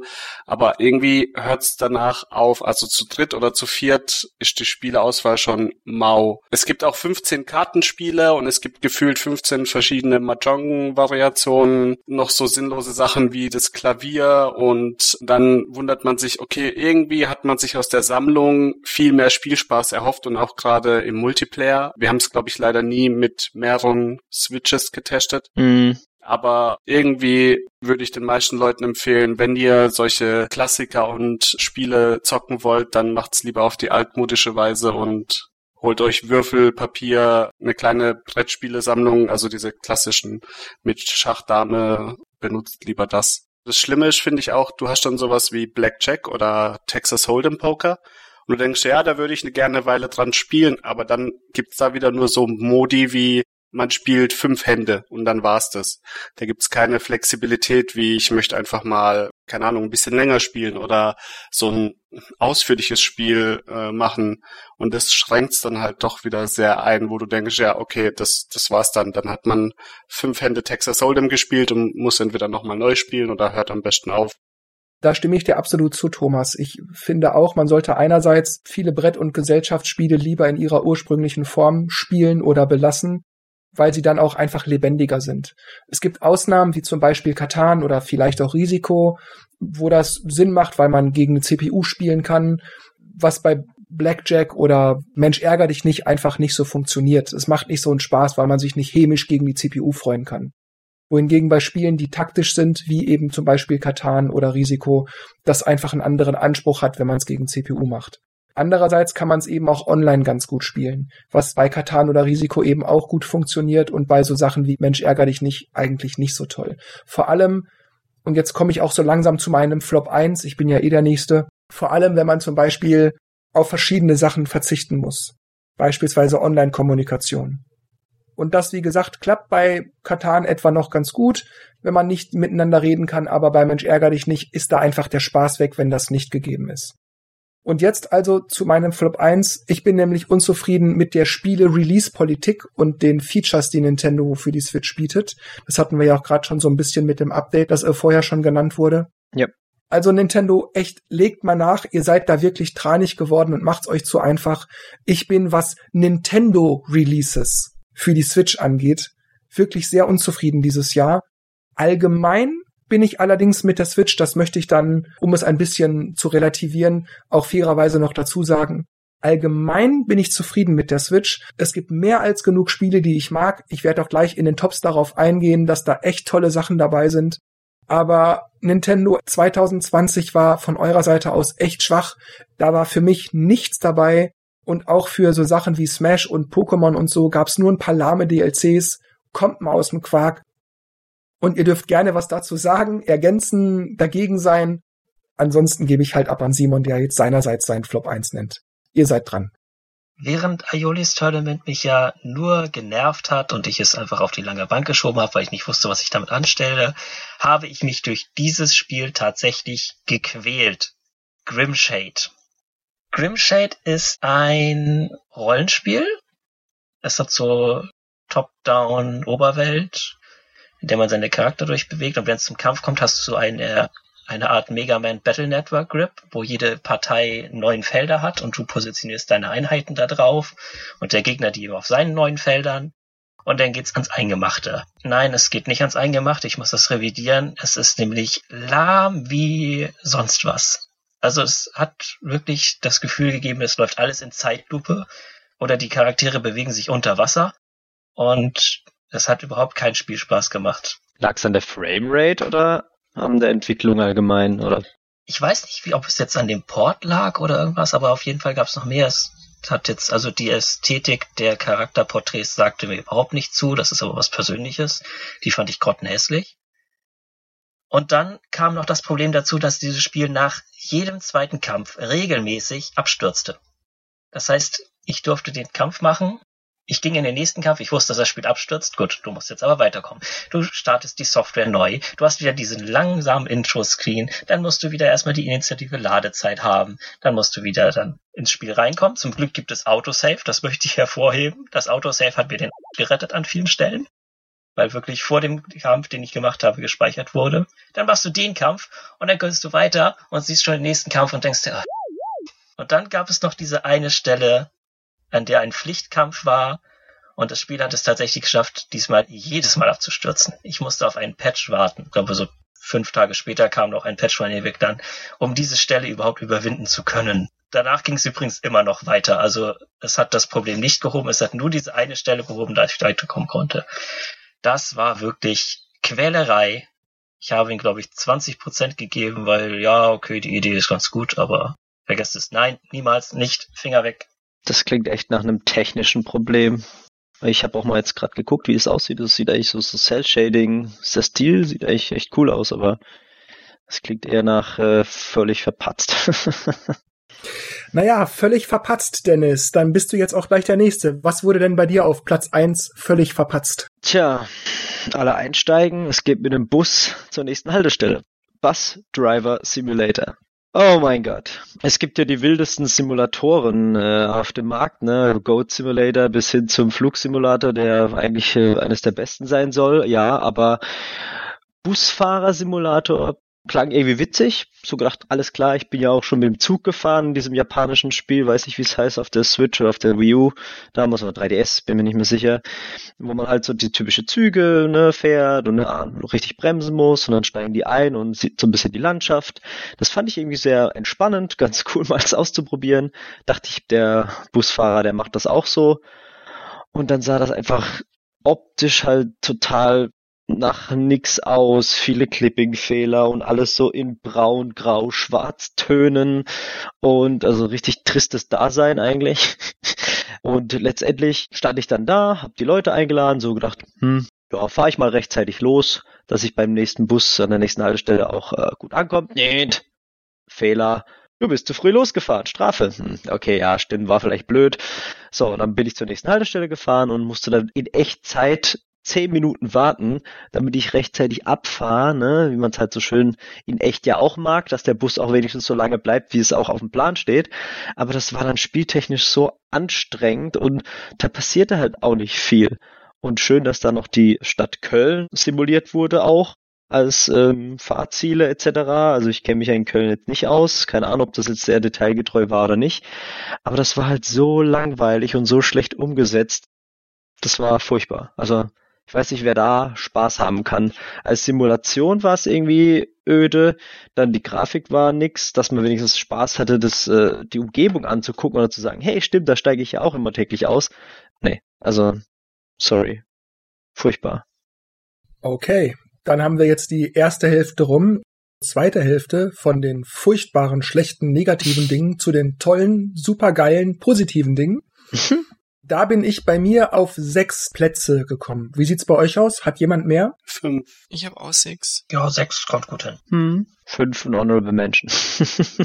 okay, dann machen wir einfach die bewährte Reihenfolge und Markus, bitte dein Top 6. Mein Top 6 ist Mario Kart Home Circuit. Ich finde die Idee ist einfach Wahnsinn. Äh, ich muss dazu sagen, ich habe es nicht gespielt, aber ich habe wahnsinnig gern und ich habe viel Spaß gehabt, anderen zuzuschauen. Also ich habe einige Videos angeschaut, wo auch Leute Turniere gemacht haben mit Kommentator und ich bin jetzt nicht so der Formel 1 Fan und auch allgemein so irgendwie Fußball oder so interessiert mich nicht. Aber das hat echt Spaß gemacht zuzuschauen, wenn dann halt welche an der, also sie haben dann zwei Kameras aufgestellt gehabt, einmal den Bildschirm und einmal halt die tatsächliche reale Rennstrecke. Und wenn man dann halt immer gesehen hat, dass sie dann, wenn man halt zweimal gegen den Pfosten gefahren ist, hat man halt dann die Strecke verschoben und dann sind die halt in der dritten Runde auch immer hängen geblieben an den Stellen und so. Also wäre ich noch 30 Jahre jünger, dann hätte ich bestimmt mal Spaß dran, weil einfach dieses Aufbauen, also ich stelle mir das halt vor, wenn, wenn, wenn jemand zu Besuch kommt, baut was auf und, und viertes dann, also ich hatte ja auch früher viel Spaß mit, mit Murmeln und alten Kassettenhüllen, wo ich dann Parcours aufgestellt habe und mit Murmeln dann geschossen und ich stelle mir halt das bei Mario Kart genauso lustig vor. Deswegen auf Platz 6. Tja, und wie soll es auch anders sein? Meine Honorable Mention ist an dieser Stelle tatsächlich Mario Kart Live Home Circuit und bei Thomas ist es wahrscheinlich auch nicht anders. Wir sind diese 30 Jahre jünger und haben es zugelegt, um es einfach mal auszuprobieren. Darf ich mal fragen, wann habt ihr es euch gekauft? Und nach welchem Zeitraum habt ihr dann möglicherweise aufgehört, es zu spielen? Oder macht ihr das immer noch an und findet das gut? Also wir haben es uns gekauft, als es rauskam, relativ früh. Ich glaube am 16. oder 17. Oktober haben wir es gekauft. Genau, bei mir ist sogar ein bisschen weiter höher in der Platzierung. Es ist so ein Gimmick-Ding, definitiv mehr für ein jüngeres Publikum vielleicht. Aber wie Dennis schon sagte, man ist doch äh, gern mal wieder so richtig Kind. Ja, ich finde, es ist echt sehr, sehr gut umgesetzt. Ich habe nicht mit so viel Content gerechnet. Im Vergleich zu Labo vor allem auch, ne? Muss ich nicht mehr später so viel bei meinen anderen Platzierungen erzählen, aber du hast alle vier Geschwindigkeiten von 50 bis 200, wobei 200 schon richtig schnell abgeht. Also da ist das auch schon ein richtiges Skillspiel, je nachdem, welche Strecke man baut. Man hat sehr viele Variationen in den Levels. Klar, man hat den Nachteil, wenn man einmal eine Strecke baut und einen Cup fährt, fährt man dreimal dieselbe Strecke mit verschiedenem Setting. Aber das akzeptiere ich einfach, wie das Spiel mit dem selber Streckenbauen funktioniert. Und dadurch, dass man auch zu viert spielen kann, wir haben es leider nur immer zu zweit gespielt. Aber wir kennen jemanden jetzt, der es zu dritt, äh, zu dritt möglich ist. Genau, hat es richtig viel Multiplayer-Potenzial. Vor- und Nachteil ist, man muss seine eigenen Strecken bauen und wie viel es am Ende Spaß macht, liegt eigentlich an der eigenen Kreativität. Sagen wir so ähnlich wie bei Super Mario Maker, wobei man da ja auch auf Millionen von anderen Levels zugreifen kann. Aber wenn man mal eine Strecke aufgebaut hat, es macht schon richtig Spaß, ein paar Rennen zu fahren. Es ist jetzt kein vollwertiges Mario Kart Spiel wie immer, aber das ist eine Idee von Nintendo, die kam überraschend und ich finde, die hat sich gelohnt. Und das Einzige, was man sich noch wünschen kann, wäre ein Battle-Modus mit Ballons. ja, das stimmt, ja. ja stimmt, ja. das wäre auch noch witzig. Mit einem Parcours vorher aufbauen und dann die vier Tore als die Eckpunkte der Arena aufstellen. Ich habe gerade so ein bisschen drüber nachgedacht, als ich euch zugehört habe. Und ich glaube, es hat vielleicht auch damit zu tun, dass ich bei sowas andere Erwartungen habe.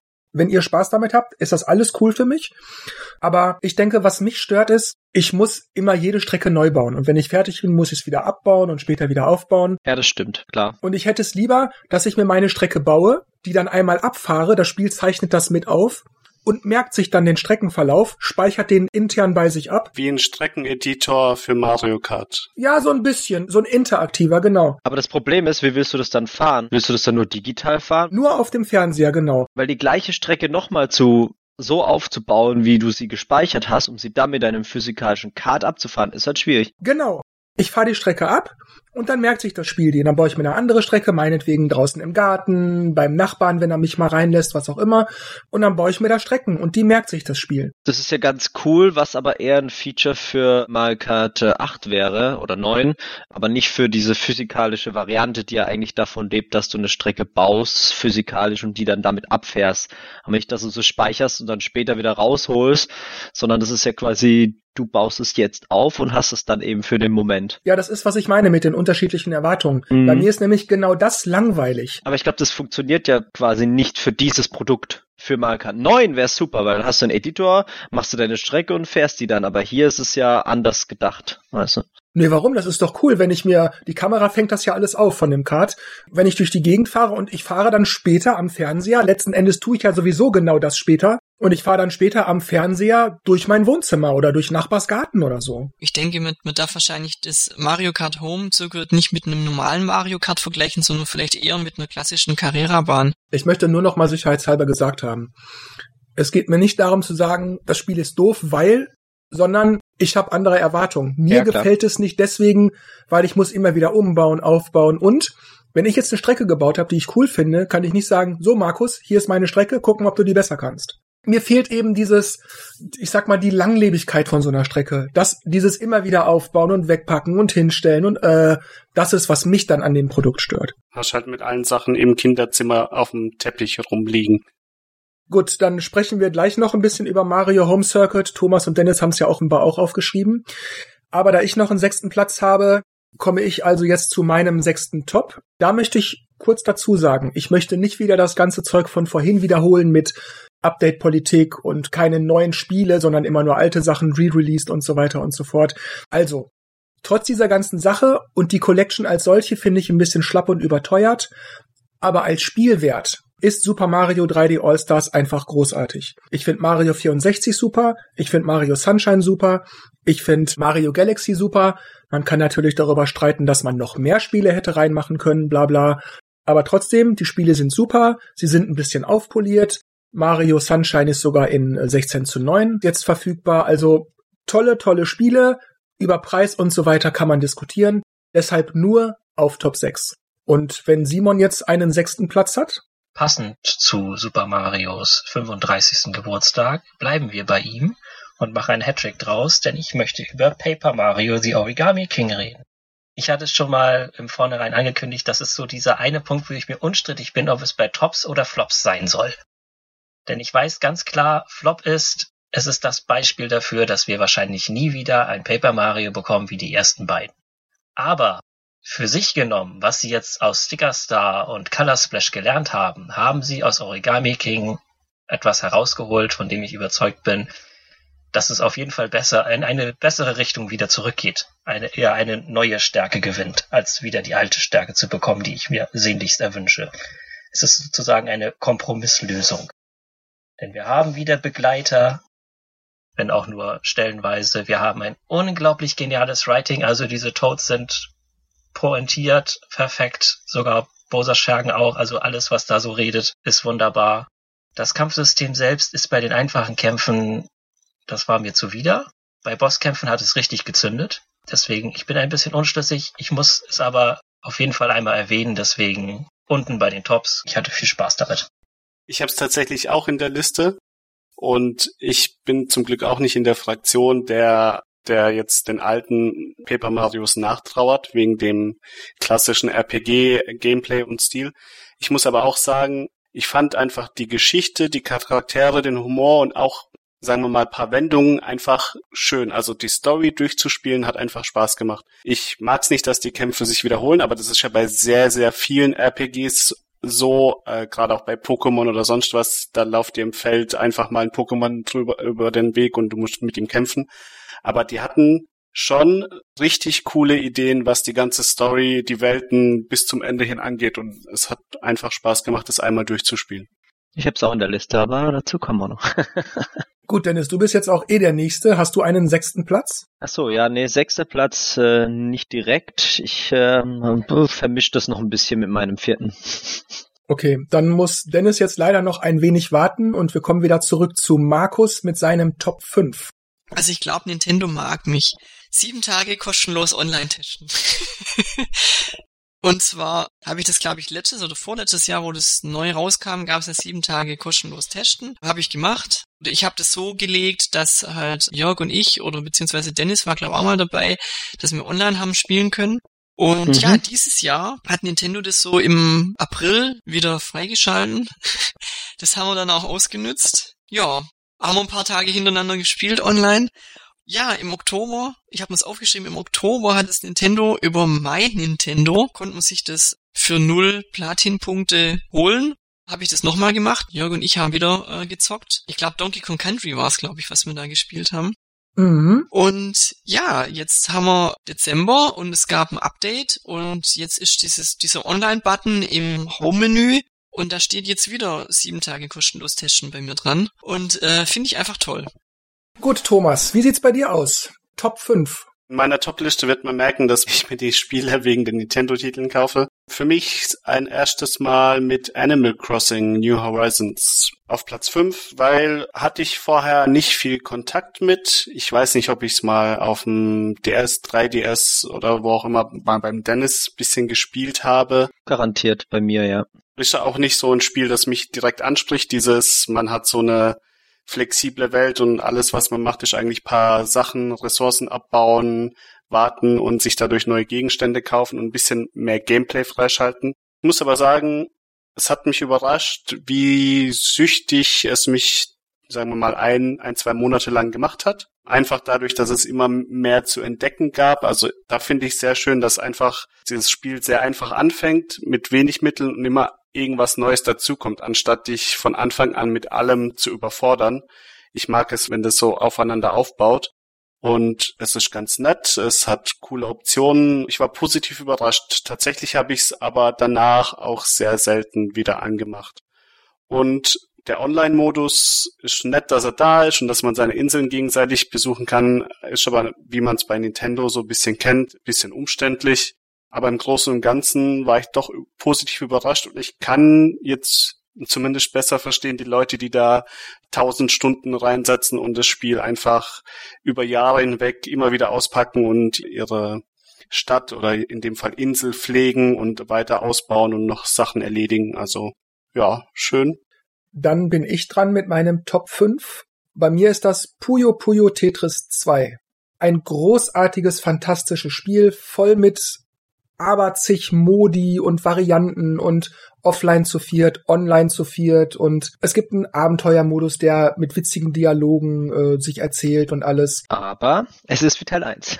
ja, was ein bisschen läppsch ist, ist, dass sie die paar Neuerungen, die im Gegensatz zu Teil 1 hinzugekommen sind, die hätte man für einen Zehner DLC einfach anbieten können für den ersten Teil. Da nochmal dasselbe Spiel, selbe Grafik, selbe Optik, selbe Menüaufbau äh, und was nicht alles. Alles gleich. Deshalb mein Tipp, wer den ersten Teil noch nicht hat, kauft auf jeden Fall den zweiten.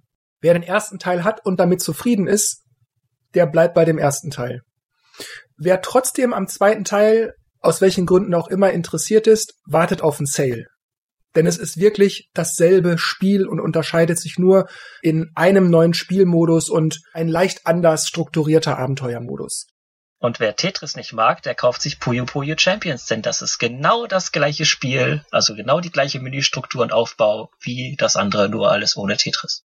Ja, man muss aber fairerweise dazu sagen, bei Puyo Puyo Tetris 1 oder 2 hast du die Wahl, ob du nur Puyo Puyo spielst, ob du nur Tetris spielst oder ob du eine Mixtur in verschiedenen Varianten aus Puyo Puyo und Tetris spielst. Mhm. Ich muss sagen, ich habe auch den Einser, weil ich Tetris-Fan bin. Äh, Puyo bin ich nie reingekommen. Äh, ich hasse es, wenn meine Gegner äh, Puyo auswählen als Modus. Oder wenn ich da so einen Mischmodus habe, wo ich beides spielen muss. Ich muss aber auch sagen, das ist tatsächlich das, was mich am zweiten Teil abgeschreckt hat, es zu kaufen. Es wirkt genau wie der erste Teil und dafür ist mir einfach zu teuer. Gut, dann ist jetzt Simon dran mit seinem fünften Platz. Bitteschön. Das passt sehr gut in die Reihenfolge, denn ich habe gerade eine Mini-Top 3 an Ankündigungen, die mich 2020 begeistert haben. Und zwar ist einer dieser Punkte Puyo Puyo Tetris 2, die unnötigste Fortsetzung, über die ich mich je gefreut habe. Auf Platz Nummer 2 dieser Ankündigung war Monster Hunter Rise, das schon lange in der Gerüchteküche brodelte. Und dann haben wir es endlich bestätigt bekommen, ein neues Monster Hunter für Switch. Das wird wahrscheinlich der Wahnsinn. Und die Ankündigung, über die ich mich auch noch gefreut habe, kommt aus dem Hause Square Enix. Neo, The World Ends With You 2. Denn dass dieses Spiel noch mal eine Fortsetzung bekommt, hätte ich nicht gedacht. Ja, da sind wir wieder bei dem, was ich vorhin schon sagte. Dass es schön ist, dass die Publisher so viele Spiele bringen und auch Spiele, die nicht unbedingt super auf der Switch aussehen würden, aber eben bestemöglich aussehend für die Switch trotzdem released werden. Aber The World Ends With You war echt cool, ja, da bin ich auch gespannt drauf. Ich habe es auf dem DS versucht damals, als es rauskam. Ich habe es nicht geschafft und seitdem habe ich es auch nie wieder angerührt. Es hat mich überfordert und ich habe auch immer gehört, ja, die Switch-Version ist so eine Kompromisslösung, das kann man spielen, muss man aber nicht. Aber es ist schön, dass dieses Franchise noch irgendwie Verwendung findet, abgesehen von Kingdom Hearts Dream Drop Distance, wo es davor kam. Gut, dann Dennis bitte, dein Top 5. Ja, meine Top 5 wurde ja quasi schon genannt. Mario Kart Live Home Circuit, weil es einfach so ein cooles Spielerlebnis war, das Ganze bei Thomas äh, aufzubauen und dann dort die Rennen durch die Stühle zu machen. Und wir haben echt lustige Sachen gebaut. Und Fun Fact auch dazu, ähm, ich habe es, glaube ich, ein paar Tage vorher, weil ich habe es gemeinsam gekauft und bin dann irgendwann später zu ihm, habe so ein Parcours bei mir aufgebaut, irgendwann nachts um zwölf und habe, glaube ich, eineinhalb Stunden oder zwei Stunden das Ding gespielt, weil man kann ja quasi Cups spielen und habe dann eine Mini-Strecke aufgebaut, eben mit dieser besagten Rampe, weil der Teppich ein bisschen zu hoch ist für mein Kart und bin dann einfach den ganzen Abend lang bis zwei Uhr morgens im Kreis rumgefahren und habe die ganzen Cups quasi auf 50 oder auf 100, ich weiß gar nicht, durchgespielt. Kann man denn da irgendwas freischalten? Weitere Kartteile oder so? Kartteile nicht, aber halt Optik. Also ich habe zum Beispiel jetzt so, so ein Wikinger-Kart mit äh, Luigi in der Ritterrüstung. Und ein ähm, Wuvu-Seelerhorn. Aber was man freischalten muss, wie immer, sind die Schwierigkeitsgrade, also 150 cc, 200 cc. Ich habe dann 150 gemacht und habe gesehen, 100 hat's nicht freigespielt. Das haben sie geändert. ja, und dann war ich so glücklich, dass ich dann äh, den 200er Cup freigespielt habe und äh, das fand ich dann ganz witzig. Es gibt auch so ein Item, ich weiß gar nicht, wie das ist, wo, wo es die Strecke spiegelt. Das ist total verwirrend, weil du dann, du fährst zwar richtig im Original, aber die, die Umgebung ist halt verdreht auf dem Bildschirm. Das ist total schräg irgendwie. Und äh, was halt auch so cool ist, wenn du halt irgendwo dran stößt, dass wow, wow, wow, halt das, das, dieses Feedback auch das Kart bekommt und auch wenn du in irgendwas reinfährst, dass es abbremst und ganz toll. Also weiß ich, das hat mich so fasziniert. Klar, ich habe es jetzt schon wieder eine Weile nicht gespielt, weil jetzt hier auch viel rumsteht und so. Und wir werden, denke ich mal, schon irgendwann wieder eine Session machen. Da ist der Platz bei Thomas einfach ein bisschen besser. Aber ja, und man kann super äh, den Hund damit, äh, die Emma damit interessieren. die saß nämlich auf der Couch und erstmal gedacht, okay, es interessiert mich nicht mehr. Dann bin ich eine Weile rumgefahren und dann hat sie wieder gucken müssen, okay, was macht das Ding jetzt da? Jetzt muss ich da nochmal genau hingucken. Also das ist echt, also für Haustiere ein Spaß. Markus, was ist auf deinem vierten Platz? Ein Spiel, das ich dieses Jahr gespielt habe, aber das nicht dieses Jahr rausgekommen ist. Und zwar Super Mario Maker 2. Ich konnte es halt bisher nicht spielen. Also ich habe es ausgeliehen bekommen von einem Kollegen. Es hat mir echt Spaß gemacht, diese internen Level durchzuspielen. Und was mir natürlich auch Spaß gemacht hat, natürlich eigene Level gestalten.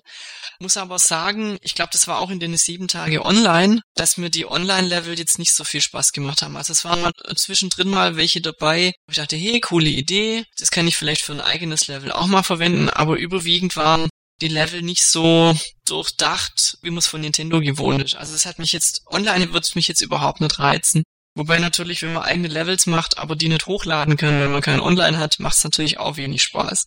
Aber es ist trotzdem auf Platz 4 gelandet, weil ich habe es echt viel gespielt in der Zeit, wo ich es hatte. Und es hat da echt Spaß gemacht, Level zu machen. Thomas, woran hattest du auf deinem vierten Platz Spaß?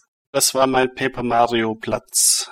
Es ist kein RPG, das Kampfsystem ist Bisschen fragwürdig für den normalen Kämpfer, aber einmal die Story durchspielen war schon genial. Ah, ich habe da gleich noch was entgegenzusetzen, aber wir arbeiten uns die Top-Liste ja rauf. Ihr werdet schon sehen. Mein vierter Platz ist Captain Säbelzahn und der magische Diamant. Das klingt ein bisschen verquer und ich habe auch keine Ahnung, ob es dazu eine Hörspielserie, einen Kinofilm oder eine TV-Serie gibt oder irgendwas. Mir sagt Captain Säbelzahn gar nichts. Aber dieses Spiel ist super. Und zwar ist es ein Metroidvania-Spiel, das man wahrscheinlich dann mehr so als Spiel für Kinder abtut. Und das Spiel selbst erklärt sich auch gar nicht als Metroidvania. Wenn man es aber anmacht und beginnt zu spielen, dann stellt man fest, dass es ein Metroidvania ist und dass es gar nicht mal so leicht und so kindisch ist, wie es auf den ersten Blick wirkt. Es fängt harmlos an, es ist erstmal alles sehr simpel, so tutorialhaft und das ist natürlich alles easy peasy. Und so kommt dann nach und nach alles Mögliche dazu. Es gibt dann einen Wandsprung und es gibt weitere ähm, Lebensenergieherzen, so dass man also mehr Treffer aushalten kann und solche Sachen. Und der Schwierigkeitsgrad steigt auch. Also das Spiel ist vom Schwierigkeitsgrad passabel, für Kinder vielleicht ein bisschen viel und in manchen Punkten hin und wieder auch für erfahrene Core-Gamer und Gamerinnen ein hartes Stück Arbeit. Was ich auch schön finde, ist, dass man hier nicht so diese typischen Gegner haben, die dich mit Waffen oder Schwertern oder so angreifen, sondern ne, kinderkompatibel eben. Man ist im Dschungel, man ist in der Höhle oder, oder taucht im Wasser oder so. Und da trifft man auf das, was da eben sich bewegt, was da lebt. Strauße, Wildschweine, Piranhas oder Muscheln, die im Wasser hinter dir her schwimmen und solche Sachen. Du hast auch verschiedene Möglichkeiten, dich zu verteidigen oder auszuweichen oder anzugreifen. Du hast eine Steinswelle, du hast einen Säbel und so. Also wer Bock hat auf ein wirklich gut gemachtes Metroidvania, auch wenn es ein bisschen kindhaft aussieht, aber trotzdem für Core-Gamer und erfahrene Leute geeignet ist, Captain Säbelzahn und der magische Diamant. Hätte ich nicht gedacht, dass mir das so gut gefällt, aber Top 4. Klingt interessant. Und Simon darf uns jetzt beglücken mit seinem Top 4 meiner Top 4 möchte ich einen kleinen Konterpunkt setzen zu den nicht so guten Switch-Umsetzungen. Und zwar habe ich zwei Beispiele, wie es gut geht. Mein erstes Beispiel in dieser Kategorie ist ein Titel aus dem Hause Bethesda bzw. It Software, der von einem Studio namens Panic Button unheimlich gut umgesetzt wurde. Also, ich habe das in der Review schon gesagt, grafisch nicht unbedingt. Ich würde es auch nicht auf dem Fernseher empfehlen, denn da kommt es sehr verwaschen rüber. Aber Handheld-Modus bzw. Switch Lite, wo ich es gespielt habe, erstklassig. Als zweites haben wir jetzt in Europa erfahren, wie das mit der Switch und Cloud Gaming funktioniert, denn aus dem Hause Remedy kommt ein berühmtes Spiel, das, glaube letztes Jahr bei vielen Game of the Year 2019 war, ist auch jetzt in der kompletten Edition für Switch erhältlich über Cloud. Und du musst dir im eShop erst diese Demo-Version herunterladen, und kannst und musst diese auch über einen bestimmten Zeitraum spielen, bevor du dir dieses Spiel überhaupt für den vollen Preis zulegen kannst. Das ist aber eine komische Entscheidung. Ja, aber das, da gehen sie sicher, dass dieses Spiel auch wirklich läuft unter den Bedingungen. Denn bei meinen Bedingungen, ich habe ein LAN-Kabel an die Switch angeschlossen im Dock-Modus. Das geht auf einen Repeater und der ist mit dem Modem verbunden. Und das Internet hier ist äh, unter aller Sau.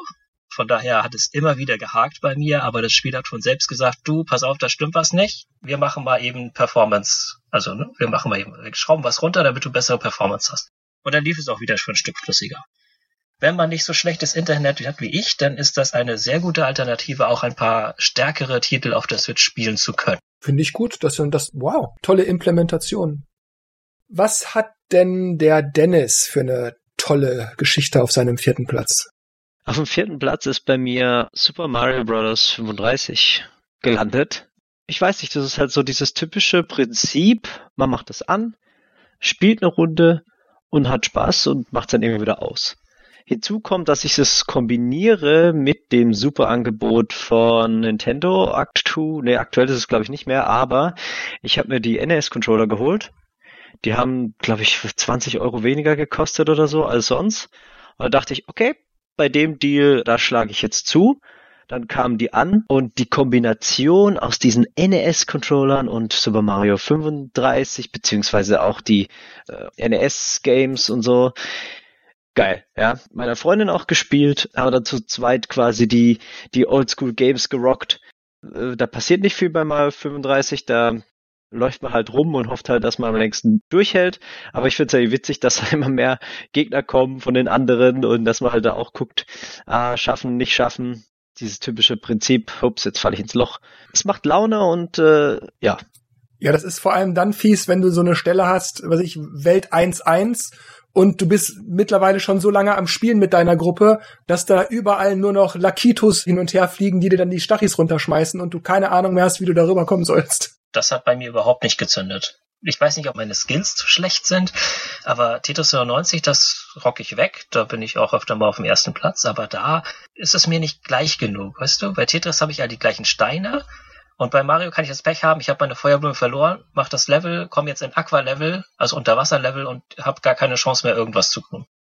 Ja, aber du musst auf zwei Sachen achten. Zum einen, die Gegner, die dir hingeworfen werden, geben ebenfalls Zeitpunkte. Das heißt, dass du mehr Zeit hast. Du kannst ja das Level langsamer durchgehen, brauchst aber halt Zeit. Und zum anderen musst du halt mal gucken, dass du viele Münzen einsammelst, denn ab 10, glaube ich, oder 20, weiß gar nicht, kannst du dir mit X äh, quasi ein Item nehmen. Und da kommt dann oftmals auch eine Feuerblume und dann bist du wieder gewappnet. Also die Kombi, da musst du echt. Ja, das sind so Punkte, wo ich dann nicht dran denke, wenn ich gerade im Spiel bin. Und da denke ich, ja, okay, Tetris ist für mich einfacher zu verstehen. Aber es stimmt, also später, wenn es richtig voll wird, ohne Feuerblume oder kurzzeitig Sternen, gibt's schon Kombinationen, da, da kommt man einfach nicht mehr durch. Aber es ist die Herausforderung, so lange wie möglich optimal so viel Münzen zu sammeln und immer die Zeit so hoch wie möglich zu halten, dass wir wissen ja alle, dass der Punkt kommt, dass man dann am besten vorbereitet ist schon. Das kann schon süchtig machen, ja. Ich spiele das wirklich gerne. Ich habe es allerdings nicht auf meiner Top-Liste, weil da sind dann eben Sachen, die mir dann doch besser gefallen. Dann ist Markus dran mit seinem Platz Nummer drei in den Tops. Ich habe nicht so viele Spiele, deswegen habe ich äh, die 3D Collection ein bisschen auseinandergenommen. Auf Platz drei ist bei mir Super Mario Galaxy gelandet. Ich wollte dieses Jahr sowieso auf der Wii das eigentlich nochmal durchspielen und dann wurde das angekündigt und dachte mir, hm, dann nehmen wir es doch gleich für die Switch, weil ich auch keine Batterien mehr da hatte für meine Fernbedienung und so weiter und so fort. Ich habe das das letzte Mal gespielt, ich weiß nicht, wie viele Jahre das schon her ist. Also das, das ist bestimmt schon acht Jahre her oder so. Und das hat mir nach all den Jahren sehr viel Spaß gemacht, das, das nochmal durchzuspielen. Es gibt so viel zu entdecken. Die Steuerung mit den Joy-Cons ist so angenehm. Auch die Pointer-Funktion, weil das ja jetzt anders als bei der Wii-Fernbedienung, wo du direkt auf den Fernseher zeigen musst, reicht es einfach, wenn du einfach nur in die Richtung zeigst, ob da jetzt ein Tisch im Weg ist oder die Bettdecke, weil es kalt war, ist völlig egal. Um ehrlich zu sein, Batterien für eine Wii-Fernbedienung hattest du günstiger bekommen als die Super Mario 3D Collection. Äh, ja, da hätte ich aber nicht Sunshine mitbekommen. Dazu kommen wir später. Oh, er hat noch was in petto. Oh, oh, oh. Ich habe ja gesagt, ich habe die 3D Collection ein bisschen auseinandergenommen. Dann bin ich jetzt dran mit dem dritten Platz. Und bei mir ist es das Spiel mit einem Namen, den viele immer falsch aussprechen. Und zwar ist es Ease Origin. Geschrieben großes Y, kleines S.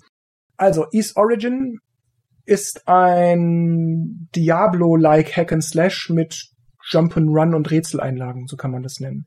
Typische Diablo-Draufsicht, schräg von oben. Man drückt immer wieder die Taste, um Gegner anzugreifen, bis die platt sind und dann lassen die Items fallen und man läuft weiter, killt die nächsten Gegner pipapo von Raum zu Raum. Ist allerdings nicht so immer wieder neu generiert labyrinthaft aufgebaut, sondern es sind schon feste Räume mit festen Strukturen und, und, und fester Etagenkonstellation und so weiter aber das Gameplay spielt sich eben wie Diablo.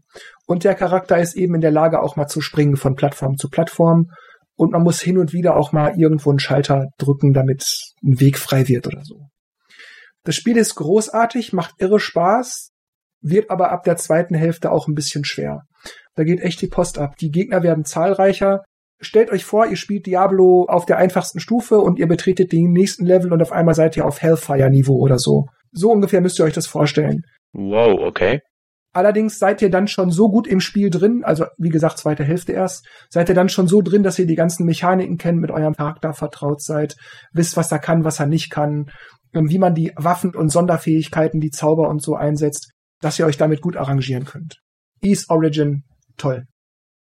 Und jetzt darf Simon uns erzählen, was er Tolles auf dem dritten Platz hat. Mein Top 3 habe ich vorhin schon mal angesprochen in der Kategorie die Spiele, die ich nicht für Switch empfehlen wollen würde. Und zwar geht es um No Straight Roads. Das hat mich wahnsinnig überrascht von dem ganzen Setting, Artstyle, Präsentation. Es hat komplettes Voice Acting. Ich glaube nicht, dass alle nativ Englisch sprechen, aber das kann man bei der Fantasy-Welt schon mal mit einem Auge zu ignorieren. Spielerisch hat es leider nicht so ganz umgehauen. So also da ist, glaube ich, auch bei der Switch-Version so die ein oder andere Punkt, wo du denkst, ja, die Eingabe war jetzt nicht so ganz in dem Timing, was ich haben möchte. Und das ist bei einem Spiel, das so auf Rhythmus und Musik setzt, sehr problematisch. Aber generell, wenn ihr dieses Spiel irgendwie findet, meine komplette Empfehlung für No Straight Roads. Dennis, bitte, Top 3. Ja, Top 3. Ich habe extra nachgeguckt, ob das noch ins Datum fällt und tatsächlich ja. Ich glaube, das kam im Januar raus, äh, 2020 und es ist äh, Hypercharge Unboxed. Es war wirklich so ein Titel, wo ich, den habe ich glaube ich in der Direct oder was das auch immer war gesehen, wo sich ähm, Soldaten im Small Soldier Stil oder Toy Story bekriegen im First-Person-Shooter-Style. Da habe ich gedacht, okay, das muss ich haben, das muss ich angucken. Und es ist tatsächlich cool. Also es, man kann es auch zu viert auf der Konsole spielen, auch online. Und das ist halt so ein Tower Defense Ding. Ähm, ja, man ist äh, halt so, so, so ein Soldat und versucht dann quasi Barrieren zu bauen, den Boden mit, mit Wänden zu pflücken und irgendwelche Minen auszulegen. Und dann, wenn es losgeht, kommen dann quasi Spielzeugsoldaten in verschiedensten Formen, Roboter und was auch ich, äh, äh, was auch immer. Und man muss die quasi äh, zerstören, abschießen, dass die halt die drei Stationen nicht zerstört. Da kann man die noch mit einer Batterie ausstatten, damit die Verteidigung äh, stärker ist. Und äh, Thomas, wir haben es auch gespielt. mhm. Man muss sich ein bisschen umgewöhnen, weil die Steuerung, äh, man springt irgendwie auf der R-Taste, das ist erstmal ungewohnt, aber später dachte ich, hey, das ist, das funktioniert eigentlich doch ganz gut, wenn man, wenn man es weiß. Ich habe es auch einmal zu dritt gespielt. Zwei haben sich da voll gebettelt und der andere ist in der Gegend rumgesprungen, weil er so spezielle Items äh, sammeln wollte für die Collection, um Bonusmaterial irgendwie zu bekommen. Ja, ja, mach nur, wir haben unten alles im Griff. das war irgendwie echt ganz ulkig. Und es ist halt auch cool, dass die Level so unterschiedlich unterschiedlich sind. Mal ist man im, in einem Spielzeugladen, dann kommt halt so ein, so, ein, so ein Flugzeug, das irgendwie die Fallschirmspringer abwirft. Beim anderen kommt ein riesen Dinosaurier im Garten, gegen den man kämpfen muss. Und dann die super nervigen Beyblades, haben wir sie immer genannt. Das sind halt solche Kreisel, die immer Schwung nehmen und auf einen drauf ähm, hüpfen und ein Stechen oder nicht Stechen, Schneiden eher. Oh, das, die sind mega nervig. Aber das das Spiel und das, das kriegt auch immer noch Updates und jetzt äh, demnächst kommt, glaube ich, wieder irgendwas Cooles, was sie machen wollen. Und ähm, sie haben auch, glaube ich, die Switch-Version ziemlich gut von den ähm, Framerates her hinbekommen. Und ja, ich weiß nicht, es ist echt ein cooles Spiel, wer quasi so Ego-Shooter mag, aber eher im Tower Defense-Style und ähm, so Spielzeug Optik äh, cool findet, ist was. Hat mich echt begeistert, ist echt cool. Das ist immer toll, ne? wenn man von so einem Spiel nichts erwartet und dann findet man das einfach nur noch klasse. Ja. Dann war das dann der Dennis und jetzt kommt Markus mit seinem Top 2 bitte. Platz 2 ist bei mir gelandet Super Mario Sunshine. Wobei ich dazu sagen muss, ich hatte ein bisschen Anlaufschwierigkeiten. Gerade die Geschicklichkeitslevel, die fand ich echt brutal lernst ja eigentlich am Anfang mit diesem Dreck weg umzugehen und plötzlich kommt so ein Geschicklichkeitslevel ohne diesen Dreck weg und du hast so das Gefühl, Mario kann nichts. Aber mittlerweile habe ich das Spiel mögen gelernt. Mir macht es auch Spaß, die blauen Münzen zu suchen. Auch wenn ich es ein bisschen schade finde, dass man halt nicht genauso weiß, in welcher Welt muss ich in welche Story rein, um, um die zu finden und wo habe ich sie denn schon gefunden. Das finde ich ein bisschen schade. Ja, da verliert man schnell den Überblick, das stimmt. Ja, oder man geht in, in eine Welt rein, wo dann, wo man dann halt rumsucht und, und, und denkt dann, ja, okay, wahrscheinlich habe ich da alles schon gefunden. Ich finde auch, zum Beispiel in der, in der Oberwelt, da gibt's ja auch, sind ja auch versteckte Sterne und wenn man da welche schon gefunden hat, dann sind die ja zwar blau und transparent, aber man hört sie immer noch schimmern, wenn man dran vorbeiläuft. Und da hat man halt jedes Mal, wenn man durch die Oberwelt läuft, immer das Gefühl, oh, da ist noch ein Stern, ah nee, den habe ich schon. Deshalb hätte ich mir eigentlich eher ein Remake gewünscht, wo man gerade solche Dinge auf den neuesten Stand gebracht hätte. Das finde ich ein bisschen schade. Lange Rede, kurzer Sinn, also so Mario Sunshine nach ein bisschen Anlaufschwierigkeiten auf Platz 2 gelandet. Ich muss aber auch sagen, ich habe es jetzt auch nochmal mit der Collection probiert, aber Super Mario Sunshine wird wahrscheinlich das einzigste Mario-Spiel sein, das ich nie fertig spielen werde. Vier, fünf Level und ich verliere die Lust an dem Spiel. Ich kann es nicht erklären teilweise hat es ein bisschen mit der technischen Problematik zu tun, so wie bei Mario 64. Die Kamera ist so ein bisschen eigen und dreht sich und verschiebt sich, aber das Setting, die Grafik, die Levels, das, das mit dem, mit dem Wasser, Ich probiere es schon zum zehnten Mal und ich schaff's nicht weiter als vier, fünf Levels zu spielen. Ich weiß auch nicht warum. Und ich frage mich immer, was ich verpasse. Vielleicht muss ich, vielleicht wird das das erste Spiel, wo ich mir mal Let's Plays anschaue, damit ich mal sehe, wie es zu Ende geht. Thomas, erzähl uns doch mal, was du an deinem zweiten Platz so toll findest. Auf meinem zweiten Platz liegt Super Mario Bros. 35. Ich war schon auch ein Fan von Tetris 99, einfach aus dem alten Spiel was Neues gezaubert. Klar, Battle Royale ist ja gerade jetzt das Ding. Trotzdem, Tetris 99 war richtig genial, einfach seine Kunst, ja, sein Können da unter Beweis zu stellen. Und ich habe gemerkt, mit Mario 35 haben die es einfach nochmal mindestens genauso gut hingekriegt.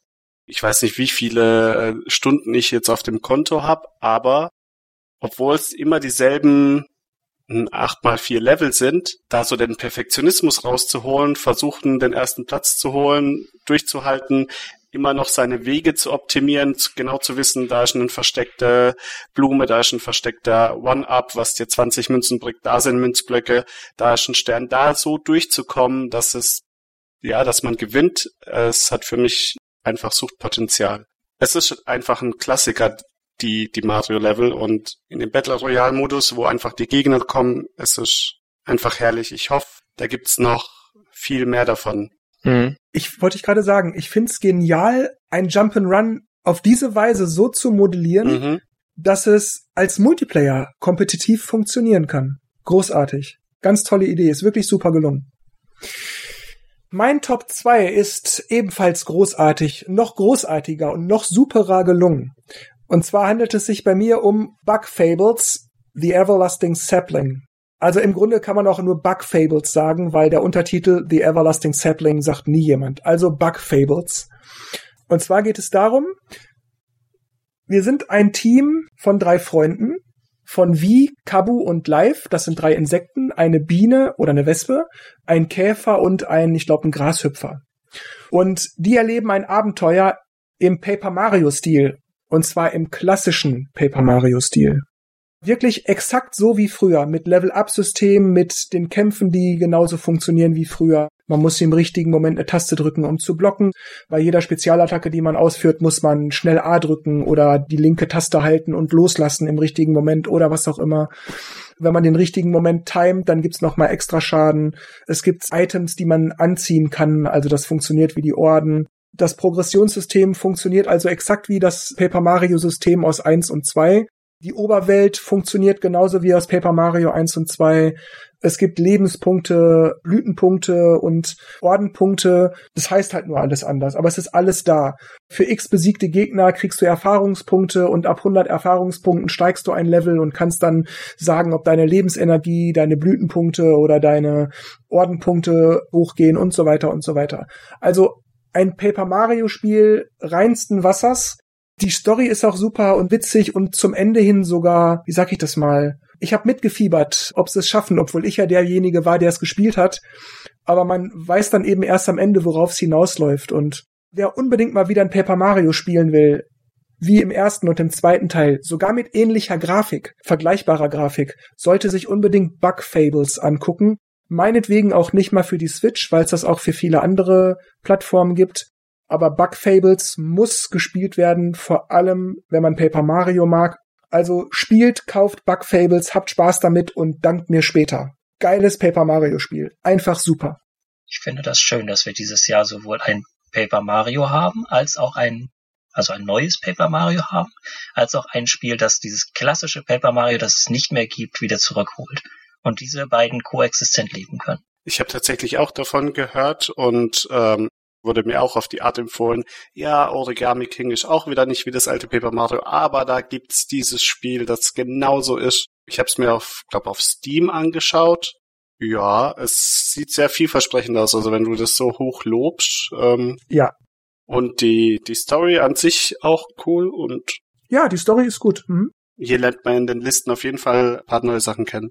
Also bei mir Bug Fables auf dem zweiten Platz unter den Tops und jetzt bin ich mal gespannt, was Simon auf den zweiten Platz in die Tops gewählt hat. Das war sehr knapp, aber ich musste mich im Endeffekt festlegen, deswegen ist Paradise Killer auf Platz Nummer zwei. Paradise Killer ist ein Detektivspiel und ich mag Detektivspiele und ich mag abgedrehten Japanokram. Also Die beiden in Kombination waren wirklich vortrefflich. Ich bin mir gar nicht sicher, ob Paradise Killer wirklich aus Japan kommt, aber die Entwickler haben sich auf die Fahne geschrieben, dass sie bei solchen Herrschaften wie Suda 51 oder Swery sehr stark inspiriert wurden und das merkt man ohne Ende. Weil die Charaktere wirklich over the top sind, die Grafik ist minimalistisch, aber doch sehr auf den Punkt gebracht. Es gibt riesige Totenschädelornamente und sowas. Man muss einen Mordfall aufklären auf einer Insel, die man in Ego-Perspektive bereist, Hinweise selbstständig sammeln muss, Zeugen befragt und sowas alles. Und du kannst am Ende selber bestimmen, jetzt ist der Zeitpunkt, ich möchte aufklären und das habe ich bisher geschafft. Das habe ich herausgefunden. Das Spiel sagt dir von vornherein, es wird wahrscheinlich nicht dieses eine Ende geben, das wir haben möchten oder das du haben möchtest. Es kommt alles darauf an, was du in dem Spiel machst. Und das ist wirklich hervorzuheben und auch die Zugänglichkeit dieses Spiels ist unglaublich hoch. Denn du hast sehr viele Optionen zum Einstellen. Der Textlog von den Gesprächen wird dir während des Laufens des Spiels am rechten Bildschirmrand angezeigt. Du musst nicht ständig in ein eigenes Menü gehen, oh, was hat der jetzt gerade eben noch gesagt, ich habe nicht aufgepasst, sondern du siehst das alles auf einen Blick. Und das finde ich für so ein Spiel, das sich auch nicht so groß auf die Fahne schreibt oder von großen Publishern kommt, unheimlich ansprechend. Dann der nächste bitte. Platz zwei. Da ist tatsächlich ein Spiel gelandet, das äh, schon ein paar Mal genannt wurde hier. Paper Mario, Origami King. Ich ähm, gebe natürlich äh, allen recht, es ist nicht wie das alte Paper Mario vom Stil her, aber ich muss sagen, das Gesamtpaket hat mir sehr gut gefallen. Die Grafik ist cool, der Humor ist geil. Die Idee, dass sie halt jetzt Origami als Konzept genommen haben, fand ich super. Es ist einfach sympathisch, eine tolle Welt und es macht einfach Spaß, da durchzulaufen. Ja, die Kämpfe sind ein bisschen lästig und anstrengend teilweise auch. Vor allem, äh, manchmal hat man einfach so ein keine Ahnung, so ein Knoten im Kopf und dann kriegt man die einfachste, dieses Kreise drehen und die, die Gegner in die richtige Stellung bringen, nicht hin und oh, das ist so nervig. Aber insgesamt muss ich dann doch sagen, hat mir das Spiel sehr, sehr gut gefallen. Ich bin auch noch nicht durch, aber das, was ich bisher gesehen habe, fand ich eigentlich sehr unterhaltsam und cool. Okay, dann kommen wir jetzt zu unseren jeweils besten Spielen oder vielleicht auch Umständen im Jahre 2020 für die Switch. Markus, da du den Titel bisher noch nicht genannt hast, gehe ich jetzt mal davon aus, dass du ihn auf Platz 1 gesetzt hast. Also bitte dein Top 1 für 2020. Also ich sehe gerade, ich habe es mal wieder, das passiert mir dauernd falsch geschrieben. Ich habe ähm, Trails of Mana auf Platz 1, also Schienen des Manas. Nee, natürlich ist es Trials of Mana.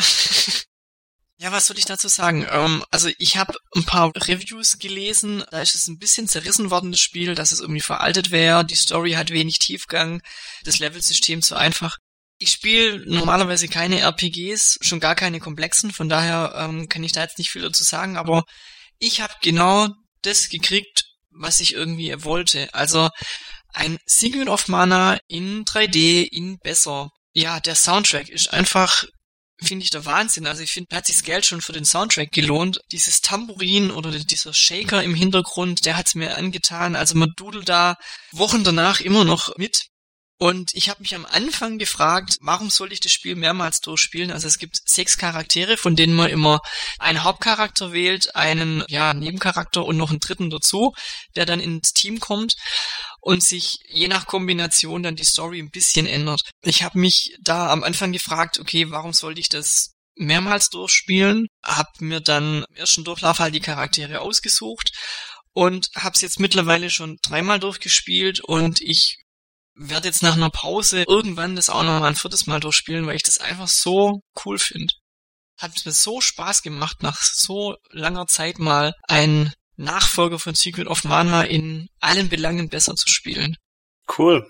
Ich habe es tatsächlich nur so gesehen und mir nicht viel dabei gedacht, aber du hast mich neugieriger gemacht. Freut mich.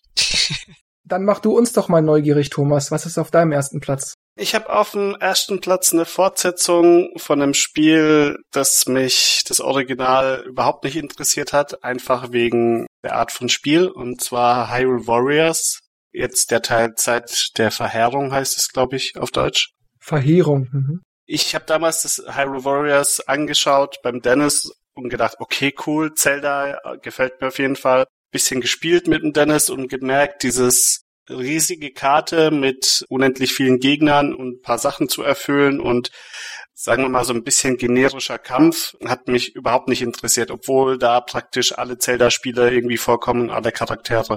Und jetzt beim zweiten Teil habe ich gesehen, okay, das bezieht sich auf Breath of the Wild. Die Vorgeschichte, das allein das hat mich schon gepackt, weil ich gedacht habe, das Universum von Breath of the Wild gefällt mir. Ich will sehen, was da äh, Sache ist von der Story her und überhaupt.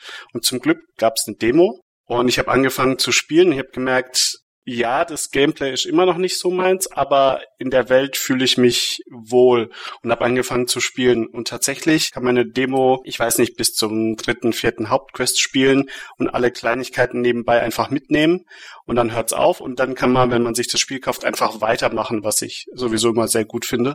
Und es ist für mich die Überraschung des Jahres, dass mich der zweite Teil jetzt wegen Breath of the Wild da doch reingelockt hat und mir jetzt eigentlich wirklich Spaß macht. Allein davon, die ganzen Gegenstände zu sammeln und abzugraden und weil das alles wirklich auch auf dem System von Breath of the Wild aufbaut mit dem Kochen und Zutaten, die Sachen, die man sammelt und die wieder andere Sachen freischalten und die Waffen und dann halt noch die Story dazu mit ihren Zwischensequenzen.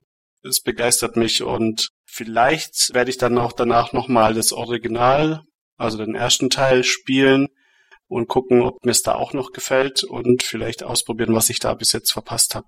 Mein erster Platz für die Switch 2020 ist ein Spiel, das auch mich in gewisser Weise überrascht hat.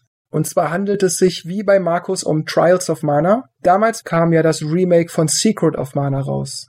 Und das war ja nicht so wirklich geglückt, wie man überall lesen konnte. Und dann wurde Trials of Mana angekündigt, also als Remake. Und ich dachte, ah, ob das was wird. Dann kam es, ich habe es sofort angefangen zu spielen und habe nach einer Stunde gemerkt, Mann, macht das einen Spaß, Mann, ist das klasse. Grafik, Story, Sound, Umfang, allein dadurch, dass man ja, wie Markus schon erklärte, immer eine Dreiergruppe hat, aus sechs Charakteren gewählt, die man immer wieder anders zusammenstellen kann und dadurch ergibt sich die Story immer ein bisschen anders. Hat man auch schon jede Menge Wiederspielwert. Das Kampfsystem wurde stark überarbeitet. Also wer Secret of Mana kennt, kann sich das jetzt im Grunde auf Trials of Mana auch für Super Nintendo umdenken. Man hat das Ringmenü, dadurch pausiert das gesamte Spiel, man wählt die Waffe und den Zauber, dann geht's erst weiter. Dann wählt man aber gleich schon wieder den nächsten Zauber und dann pausiert das Spiel andauernd. Wer das damals schon okay fand und das Spiel trotzdem super, der wird das hier toll finden, denn das funktioniert ja anders. Die Zauber kann man sich nämlich auf Hotkey-Buttons auf den Controller legen. Dann kann man direkt zaubern und direkt Bonbons essen. Die Dungeons sind super. Das heißt, natürlich ist es in 3D und darum wirkt es auch ein bisschen anders, als wenn man das nur so von dieser Draufsicht kennt. Aber trotzdem erkennt man vieles wieder. Man weiß, ah ja, da musste ich jetzt links gehen. Ach ja, da oben war die Höhle. Dieses Spiel ist so großartig in die Neuzeit verändert, geupdatet worden. Das Kampfsystem wurde flüssiger, sauberer gemacht, wurde überarbeitet. Man muss nicht immer schlagen, warten bis auf 100 Prozent aufgeladen wurde, schlagen, warten bis auf 100%, Prozent, sondern das funktioniert ja alles anders. Ich könnte jetzt total ins Detail gehen, aber das Kampfsystem ist einfach flott und zeitgemäß und trotzdem gibt es verschiedene Einschränkungen, sodass man nicht einfach nur blöde drauf rumdrischt. Mir ist auch kein einziger Glitch oder Absturz oder irgendwas begegnet. Trials of Mana ist einfach der Hammer. Einfach der Hammer. Ich muss noch eins dazu sagen, was man gerade, weil du das erwähnst mit dem Kampfsystem. Ich finde auch die Bosskämpfe, die haben so ein bisschen was Taktisches, weil klar, ich kann von der Distanz mit Magie agieren. Andererseits ist aber so, dass wenn ich meine Waffe benutze, ich dann so eine Fähigkeitenleiste auflade und mit der ich auch wieder Schaden machen kann. Das heißt, ich muss immer wieder eigentlich ausloten, jetzt nehme ich Magie, Jetzt gehe ich aber nach vorne, weil jetzt kommt gleich ein bestimmter Punkt äh, im Bosskampf, wo der vielleicht benommen ist und dann muss ich mit meiner Fähigkeitenleiste ähm, zuschlagen und so. Also es ist nicht wie bei Secret of Mana, dass man die ganze Zeit Magie verwendet und man muss immer überlegen und hin und her wechseln und halt auch haushalten mit seinen Ressourcen. Also ich fand es echter Wahnsinn. Ich habe glaube auch über 200, ich glaube mittlerweile sind es fast 300 Screenshots gemacht, weil ich die Landschaft einfach so toll finde. Begeisterung pure Begeisterung. Man hört's. Dann kommen wir jetzt zu Simons Platz 1. Mein Spiel des Jahres heißt Murder by Numbers. Uh, da werde ich hellhörig. Ace Attorney Gameplay mit Picross-Puzzeln. Und ich bin ja so ein Sucker dafür, wenn ich ein Picross-Spiel habe, dann spiele ich nichts anderes, bis ich jedes Level komplett gelöst habe. Deswegen war das hier mit den Visual Novel Einschlägen und den Mordfällen zwischendurch meine Offenbarung ich möchte gerne eine Fortsetzung haben, der Cliffhanger darf nicht unaufgelöst bleiben und dieser verdammte Titeltrack geht mir immer noch nicht aus dem Kopf, er ist so gut. Dieses Spiel hat einen erstklassigen Intro-Song. Mein Platz 1, Murder by Numbers. Wie konnte mir das entgehen? Weil ich habe bei Picross 1 bis 5 auf der Switch auch jeweils 70 Stunden und alle Rätsel gelöst. Dann weißt du ja, was du jetzt nachholen kannst. Dennis, was haben wir bisher verpasst? Was ist das beste Spiel für die Switch deiner Meinung nach? Ja, mein bestes Spiel auf der Switch ist ein Roguelike und es hat was mit der Mythologie zu tun. Und es handelt sich hierbei um Hades.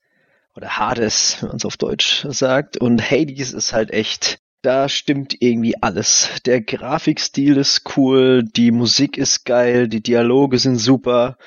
Der Hauptcharakter ist sympathisch und coole Sprüche. Am Anfang denkt man irgendwie, Gott, wie soll ich das denn schaffen? Und da kriege ich dauernd mit Monstern zu tun und sterbe und dann stirbt man und wacht in diesem Blutwasser wieder auf in quasi in der Unterwelt und denkt sich, okay, das fühlt sich jetzt nicht so an, als wäre es jetzt schlimm gewesen, dass ich gestorben bin. Und das ist auch irgendwie so. dann läuft man wieder durch, spricht mit den Leuten und dann kommt man so allmählich in das ganze Spiel rein und merkt, ah, okay, jetzt kann ich hier was upgraden und da bin ich jetzt besser und da kriege ich neue Waffen. Und dann rennt man wieder in die Welt raus und äh, schlägt sich weiter durch äh, die Horden. Und das ist irgendwie, das hat so, so ein cooles Gefühl hinterlassen. Und selbst wenn ich noch einen Endgegner vor mir stehen habe und der mich dann platt macht, denke ich, ah Mist, so kurz war ich davor. Ich tauche wieder in den Bad und denke, okay, weiter geht's. Das ist wirklich so ein, weil Roguelikes sind ja echt immer extrem schwer und das ist es irgendwie auch aber auch frustrierend oftmals, glaube ich. Und Hades hat einem immer so dieses Gefühl, ja, ist nicht so schlimm, bist halt wieder jetzt am Anfang, aber hier, guck doch da mal und da kannst du noch ein bisschen aufrüsten und hier noch was einsammeln und auch die Variation, dass man quasi immer zwei Wege hat und denkt, ah, ich könnte mal hier eine Power verbessern, dann kriegt man wieder einen Spruch von Zeus und so. Also das ist so stimmig und der Soundtrack ist einfach geil. Also es ist wirklich ein sehr cooles Spiel in diesem Genre. Dieses Studio macht echt nur gute Titel. Also mit Bestien, Transistor, mhm. Paya und jetzt Hades, die haben wirklich einen Hit nach dem anderen abgeliefert. Ja, die haben es echt so perfektioniert und das ist auch, wenn man, also wie gesagt, wenn man so Roguelite mag, dann macht Hades auf jeden Fall einiges her. Ja, mir bleibt auch nur zu sagen, dass ich es sehr spaßig und unterhaltsam fand, mit euch darüber zu reden, welche Spiele ihr mögt oder nicht mögt. Und wie immer an dieser Stelle bleibt mir nur noch zu sagen, ich bedanke mich bei Dennis, Markus, Thomas und Simon. Und ich selber verbleibe wie immer mit einem Tschüss, macht's gut und bis zum nächsten Mal. Ciao.